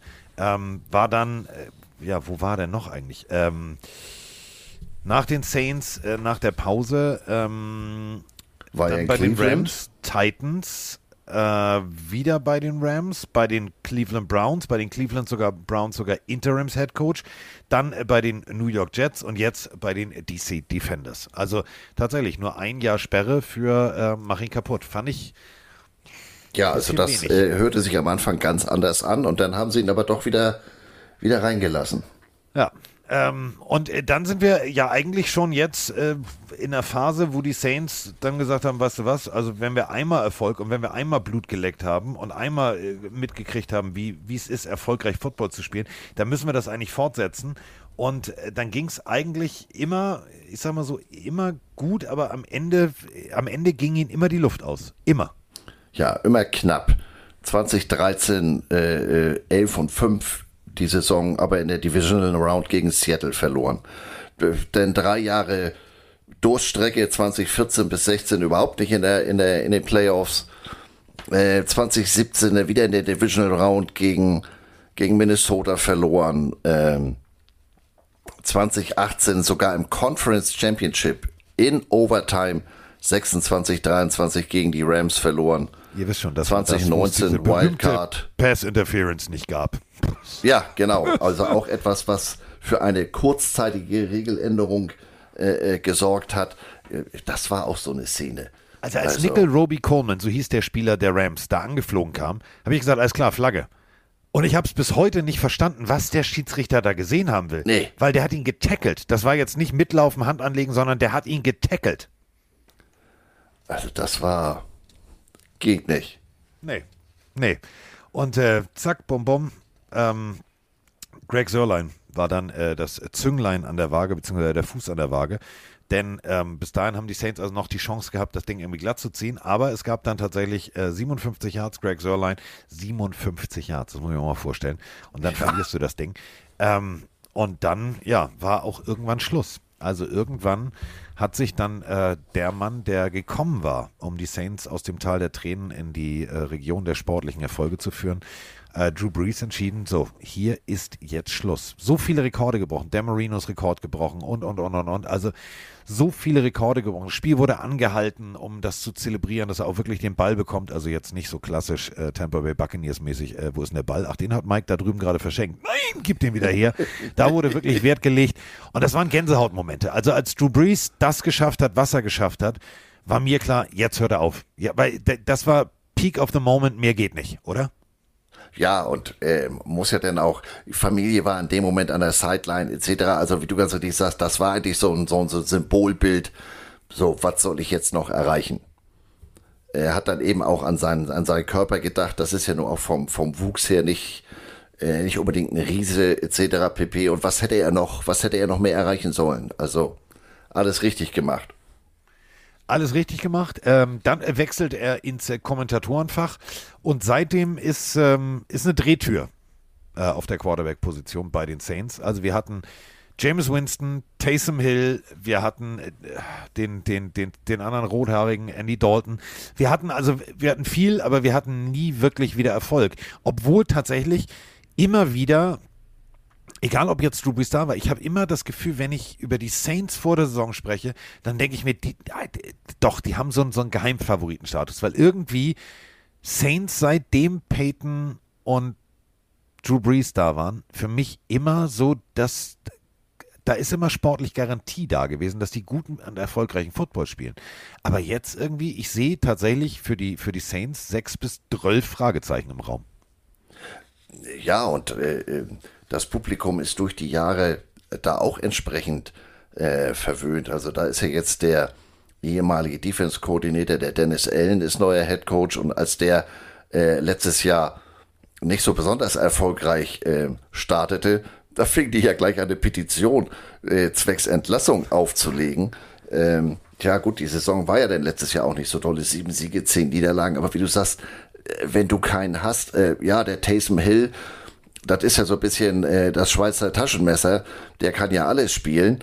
Aber wie heißt es so schön, äh, kann alles ein bisschen, aber nicht so richtig. Das ist eben dann auch ein Unterschied auf, auf Quarterback. Und das siehst du, wenn ich das richtig im Kopf habe, ja auch an seiner, seiner Vertragsstruktur. Also so ganz auf Quarterback wollen sie den nicht einsetzen, denn wenn der bestimmte Parameter als Quarterback erreicht, äh, dann rappelt das aber mal richtig für den in der Kasse. Da äh, ist momentan nicht so richtig Stimmung, glaube ich, in New Orleans. Und wenn wir uns die Saints jetzt aktuell angucken, sehr, ich will nicht sagen alter Kader, aber vom, vom Durchschnittsalter nicht mehr der jüngste. Also da wird noch viel, viel Arbeit anstehen. Ähm, Cam Jordan, Aushängeschild der Defense, auch nicht mehr der jüngste. Elvin Kamara auch schon ein paar Kilometer auf der Uhr. Also die Zukunft der Saints, ich sehe viel Arbeit des General Managers als auch der Scouting-Abteilung, da Spieler zu finden, die dieses System aufpolstern können und die die anstehenden Lücken füllen können, oder? Ja, und äh, aufgrund der jüngeren Erfolge tut das der Stadt natürlich, tut das den Fans umso mehr weh. Da braucht man jetzt aber wieder Geduld. Also kann man natürlich nur hoffen, dass die nicht in so ein Loch fallen wie in den Anfangsjahren. Äh, aber das ist äh, ein Quickfix, sehe ich da nicht. Nein, das wird, äh, wird dauern. Und ähm, was auch gedauert hat, äh, wenn wir Du hast es gerade gesagt, offiziell gibt es nur zwei Retired Numbers. Das ist die 31 und die 81. Einmal von Doug Atkins, Defensive End, und einmal äh, von Jim Taylor. Wir sprachen schon über die Fullback. ja, die Nummern äh, sind nicht mehr zu vergeben. Aber äh, inoffiziell sollte kein Spieler auf die Idee kommen, zu sagen, ich hätte gern die Nummer von Drew Brees, weil ich den so toll fand. Ja, der kriegst du aber nicht. Ähm, dann nehme ich die von Archie Manning. Kriegst du auch nicht. Also eigentlich äh, zwei offiziell retired Nummern und vier inoffiziell retired Nummern ergeben äh, genau den Salat, dass du, äh, ja, also als Quarterback hast du eine, eine volle Auswahl bis auf zwei Zahlen und äh, als Receiver brauchst du dir nicht mal Gedanken darüber zu machen, die 81 zu wählen, kannst du vergessen. Und ähm, Ring of Honor, wenn ihr äh, ein Saints-Spiel seht, seht ihr immer wieder Namen. Da ist natürlich ganz klar Archie Manning, Ricky, lustigerweise Ricky Jackson, äh, derjenige äh, aus der Dome Patrol. Die restliche Dome Patrol hat es nicht in den Ring of Honor geschafft. Willie Rove, äh, großartiger Tackle, ähm, und ein Mann, über den wir gleich noch besonders reden müssen. Dann äh, Tom Benson, natürlich der Besitzer. Unter anderem ein äh, sehr, sehr schöner Aufnäher als Hommage an Tom Benson, verstorbener Besitzer. Inzwischen äh, schaltet und waltet seine Frau. Äh, ihnen gehört auch die äh, NBA-Franchise New Orleans Pelicans. Und ähm, äh, Regenschirm und dann steht TB, fand ich ein, eine wunderschöne Hommage. Dann Will Smith über den werden wir auch gleich noch sprechen zum Abschluss. Äh, die 91 Defensive End von 2004 bis 2013 und Sam Mills, der zweite der Dome Patrol. Aber ähm, der wurde erst relativ spät aufgehängt. Wer aber auf jeden Fall noch Thema ist, ist äh, ein Mann, der ja, mehr Punkte als viele andere in der NFL zusammengebracht hat und das Ganze mit dem Bein. Morton Anderson, der Kicker, eine vielleicht, also für mich spannendste Kicker-Personalie, die es eigentlich gibt. Ja, der alte Däne, Tatsächlich ähm, in Kopenhagen geboren. Mr. Automatic ist ja nicht nur einer der, der besten Kicker bei den Saints, sondern einer der, der besten äh, in der NFL überhaupt. Also äh, Viertrunden-Pick 1982 ähm, und dann 13 Jahre, 13 Seasons in äh, New Orleans gespielt, fünfmal im All-Pro-Team und äh, siebenmal im Pro Bowl. 1980 NFL All-Decade Team, 1990 NFL All-Decade Team, All-Decade Team. Der große Däne nennen sie ihn. The Great Dane, in Anlehnung an, äh, so heißen übrigens die, äh, wie heißen die? Dänische Dogge, heißt äh, auf Englisch nicht Dänisch Duck, wäre auch blöd, sondern äh, The Great Dane. Also ähm, der Mann, der wirklich, und das musste man sich mal vorstellen, kurz davor stand, in die dänische Jugendnationalmannschaft aufgenommen zu werden, ähm, ging nach Indianapolis äh, ins Austauschjahr und da haben die gedacht, warte mal, Digga, du hast aber, du hast aber ein Bein. Kannst du das noch, kannst du das noch mal zeigen? Kannst du kannst du mal durchschießen? Ja, damit wurde der Grundstein gelegt. Äh, 2544 Punkte in der NFL erzielt, siebenmal im Pro Bowl gewesen. Siebenmal! Ähm, davon dreimal All-Pro. Also das ist tatsächlich äh, schon, schon atemberaubend. Äh, er ist auf jeden Fall im Ring of Honor. Und dann auch noch jemand, über den wir noch mal kurz sprechen müssen, nämlich Will Smith. Jetzt nicht zu verwechseln mit Will Smith, der Mann, der in Filmen mich früher zum Lachen gebracht hat, dann beim Oscar die Ohrfeige ausgepackt hat, ähm, sondern Will Smith. Erstrunden-Pick aus Ohio State. Ähm, die Nummer 91. Und jetzt äh, kommen wir zu einer Geschichte zum Abschluss, ähm, wo man sagen muss, Bildet euch eure eigene Meinung. Äh, Vice Sports hat aber YouTube einen ziemlich spannenden und fesselnden Beitrag drüber gemacht. Will Smith äh, ist nämlich nicht mehr, äh, obwohl er erst Baujahr 81 war, weilt nicht mehr unter uns. Will Smith erschossen, ähm, seine Frau angeschossen bei einem Aufeinandertreffen im Straßenverkehr. Dazu muss man sagen, ähm, Will Smith fährt mit seinem G-Modell Mercedes jemand anderem hinten drauf, der will rechts ranfahren und will das vor Ort klären, will nur gucken, war irgendwie auch Video überwacht in dem Moment, es war direkt von einem Restaurant. Will Smith entscheidet sich aber abzuhauen in seinem Auto und noch andere Leute, die dann, ähm, als sie eine kurze Verfolgungsjagd sich geliefert haben, äh, rausspringen und äh, die körperliche Konfrontation suchen. Ein Wort ergibt das andere und am Ende war Will Smith, äh, ja, er war tot. Ähm, seine Frau war angeschossen und äh, Verfahren noch anhängig, denn im ersten Verfahren wurde derjenige für schuldig befunden. Jetzt gab es allerdings Beweise, die dann auch wieder in die andere Richtung deuteten. Also sehr, sehr spannende Geschichte. Ähm, guckt euch das auf jeden Fall mal an. Äh, y Sports war der, war das war Y Sports, ne? Y Sports y äh, bei YouTube. Sports, ja, auf YouTube. Sehenswert, denn ähm, ähm, ich habe es mir angeguckt und ich habe mich danach gefragt, Andrea, wie jetzt? Ja, denn ich bin äh, genau in die Falle, muss ich ja mal ganz ehrlich sagen, äh, gelaufen, die Carsten gerade angesprochen hat, als er sagte, ja, und dann reden wir über Will Smith. Ich sag, was hat Will Smith mit den Saints zu tun? Da habe ich mich natürlich ganz fürchterlich geoutet und Carsten wollte die Folge erst verlegen, so nach dem Motto, worauf hast du dich denn vorbereitet? Aber groß wie er ist, hat er mich dann mit diesem YouTube-Film äh, wieder ins Boot geholt. Und ähm, ja, wirklich eine bemerkenswerte merkwürdige Geschichte. Guckt es euch an. Es ist äh, nämlich so, also Punkt 1 war Will Smith alkoholisiert, ähm, ist äh, also Fahren unter Alkohol, dann Fahrerflucht und ähm, der ja, Mann, der so ihn gestoppt hat, war nicht, war nicht alleine im Auto. Also ähm, zwei und dann flogen bei diesem äh, G-Wagon, wie die Amerikaner sagen, also bei der G-Klasse flogen die Türen auf äh, der auch von der Rücksitzbank riss sich das Hemd vom Leib und sagte, ich bring dich um. Und ähm, ja, im Endeffekt äh, sollen das jetzt äh, im zweiten Verfahren die Gerichte klären, denn im ersten Verfahren wurde äh, der Fahrer des Fahrzeugs, ähm, auf das Will Smith aufgefahren ist, äh, für schuldig befunden. Der behauptet bis heute, nee, also der eine reißt sich das Hemd vom Leib und wollte mich umbringen, die anderen sind auch auf mich losgegangen, ich habe mich nur gewehrt. Ähm, es ist eine sehenswerte Geschichte, es ist eine absolut sehenswerte Geschichte. Es ist schade, dass äh, natürlich ähm, das so ausgegangen ist, denn Will Smith ähm, ja, war im Bounty-Skandal verwickelt, ver verwickelt ähm, hat auch das ein oder andere, ja, ich sag mal so, des Öfteren ähm, über die Stränge geschlagen, körperlich, ähm, auch zu Hause, was ganz und gar nicht geht. Ich fand es sehr, sehr spannend, weil ich mir gedacht habe, das amerikanische Rechtssystem ist schon spannend. Und immer wenn wir dieses äh, Law and Order, tralala und nur die Besten und die Besten ermitteln hier, ähm, guckt es euch an, ihr werdet feststellen, dass ihr werdet so viele Fragezeichen haben wie Andreas und ich, weil wenn ich dich jetzt frage, hast du dazu eine klare und deutliche Meinung, wirst du dasselbe sagen wie ich, oder? Ja, dass ich sie eben nicht habe. Da sind so viele Fragezeichen. Aber ich sag mal, wenn der Supreme Court so ein Urteil aufhebt und äh, sagt, äh, das muss ein Retrial geben, dann sind wir beiden, glaube ich, äh, nicht die einzigen ganz gut dabei. Ja. Also, ja. Denn wenn du in den Rücken erschossen wirst, aber selber Schmauchspuren an der Hand hast, alles sehr, sehr merkwürdig. Ähm, damit ähm, haben wir eigentlich jetzt alles erzählt über die Saints, was es gibt. Wir haben von dem Bernardiner gesprochen. Wir haben vom Logo gesprochen. Wir haben äh, nicht von dem kleinen Jungen in Philadelphia gesprochen, der mir gesagt hat, the Saints look like banana peels. Und ich seitdem immer, immer eine gepellte Banane sehe. Ähm, das wollte ich mir zum Ende aufsparen, dass ihr sagt, wenn ihr die Saints das nächste Mal seht, wenn ihr das Logo das nächste Mal seht, denkt an den kleinen Jungen aus Philadelphia, der mir mit voller Imbrunst in dieser Sportsbar erklärt hat, dass er jedes Logo erkennt und jedes Logo auch versteht. nur eben die Bananapeels nicht. Und ich ihn angeguckt habe und gedacht habe, wen meint er? Roman ihn angeguckt hat und gedacht hat, wen meint er? Und wir gesagt haben, ähm, what do you mean? Und er mit voller Imbrunst immer wieder sagte, the Banana Peels. Bis er dann irgendwann sagte, the New Orleans Banana Peels. Und dann hatten Roman und ich das Logo vor Augen und haben uns gedacht, scheiße, der Kleine hat recht. Es sieht aus wie eine gepellte Banane. Ja. Ja, das, so ein Adler ist klar. Ja. Aber jetzt erklär, mal so, jetzt erklär mal so einem Fünfjährigen, das ist eine Lilie. Für den ist das eine gepellte Banane. Ja.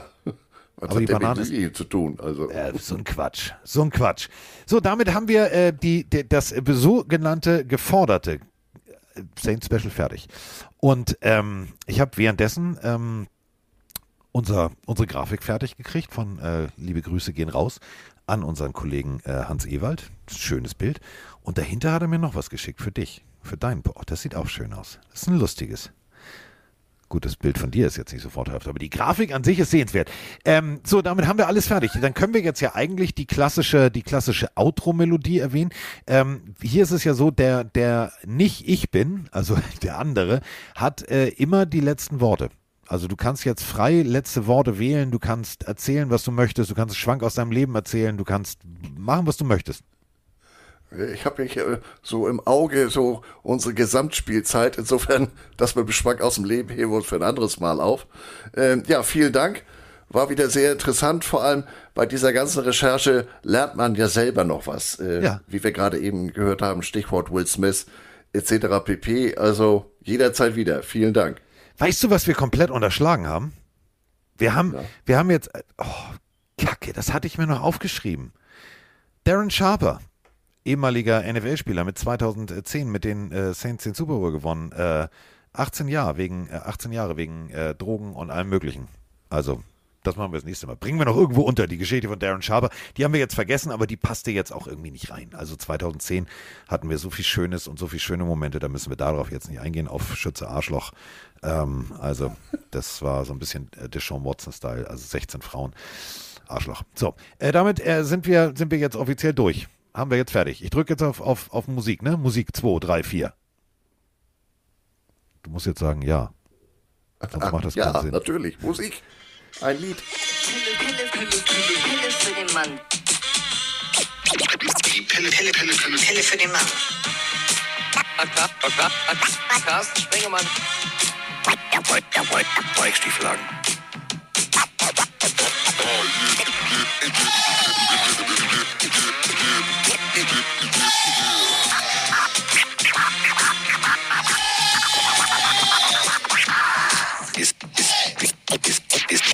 in the house, the house.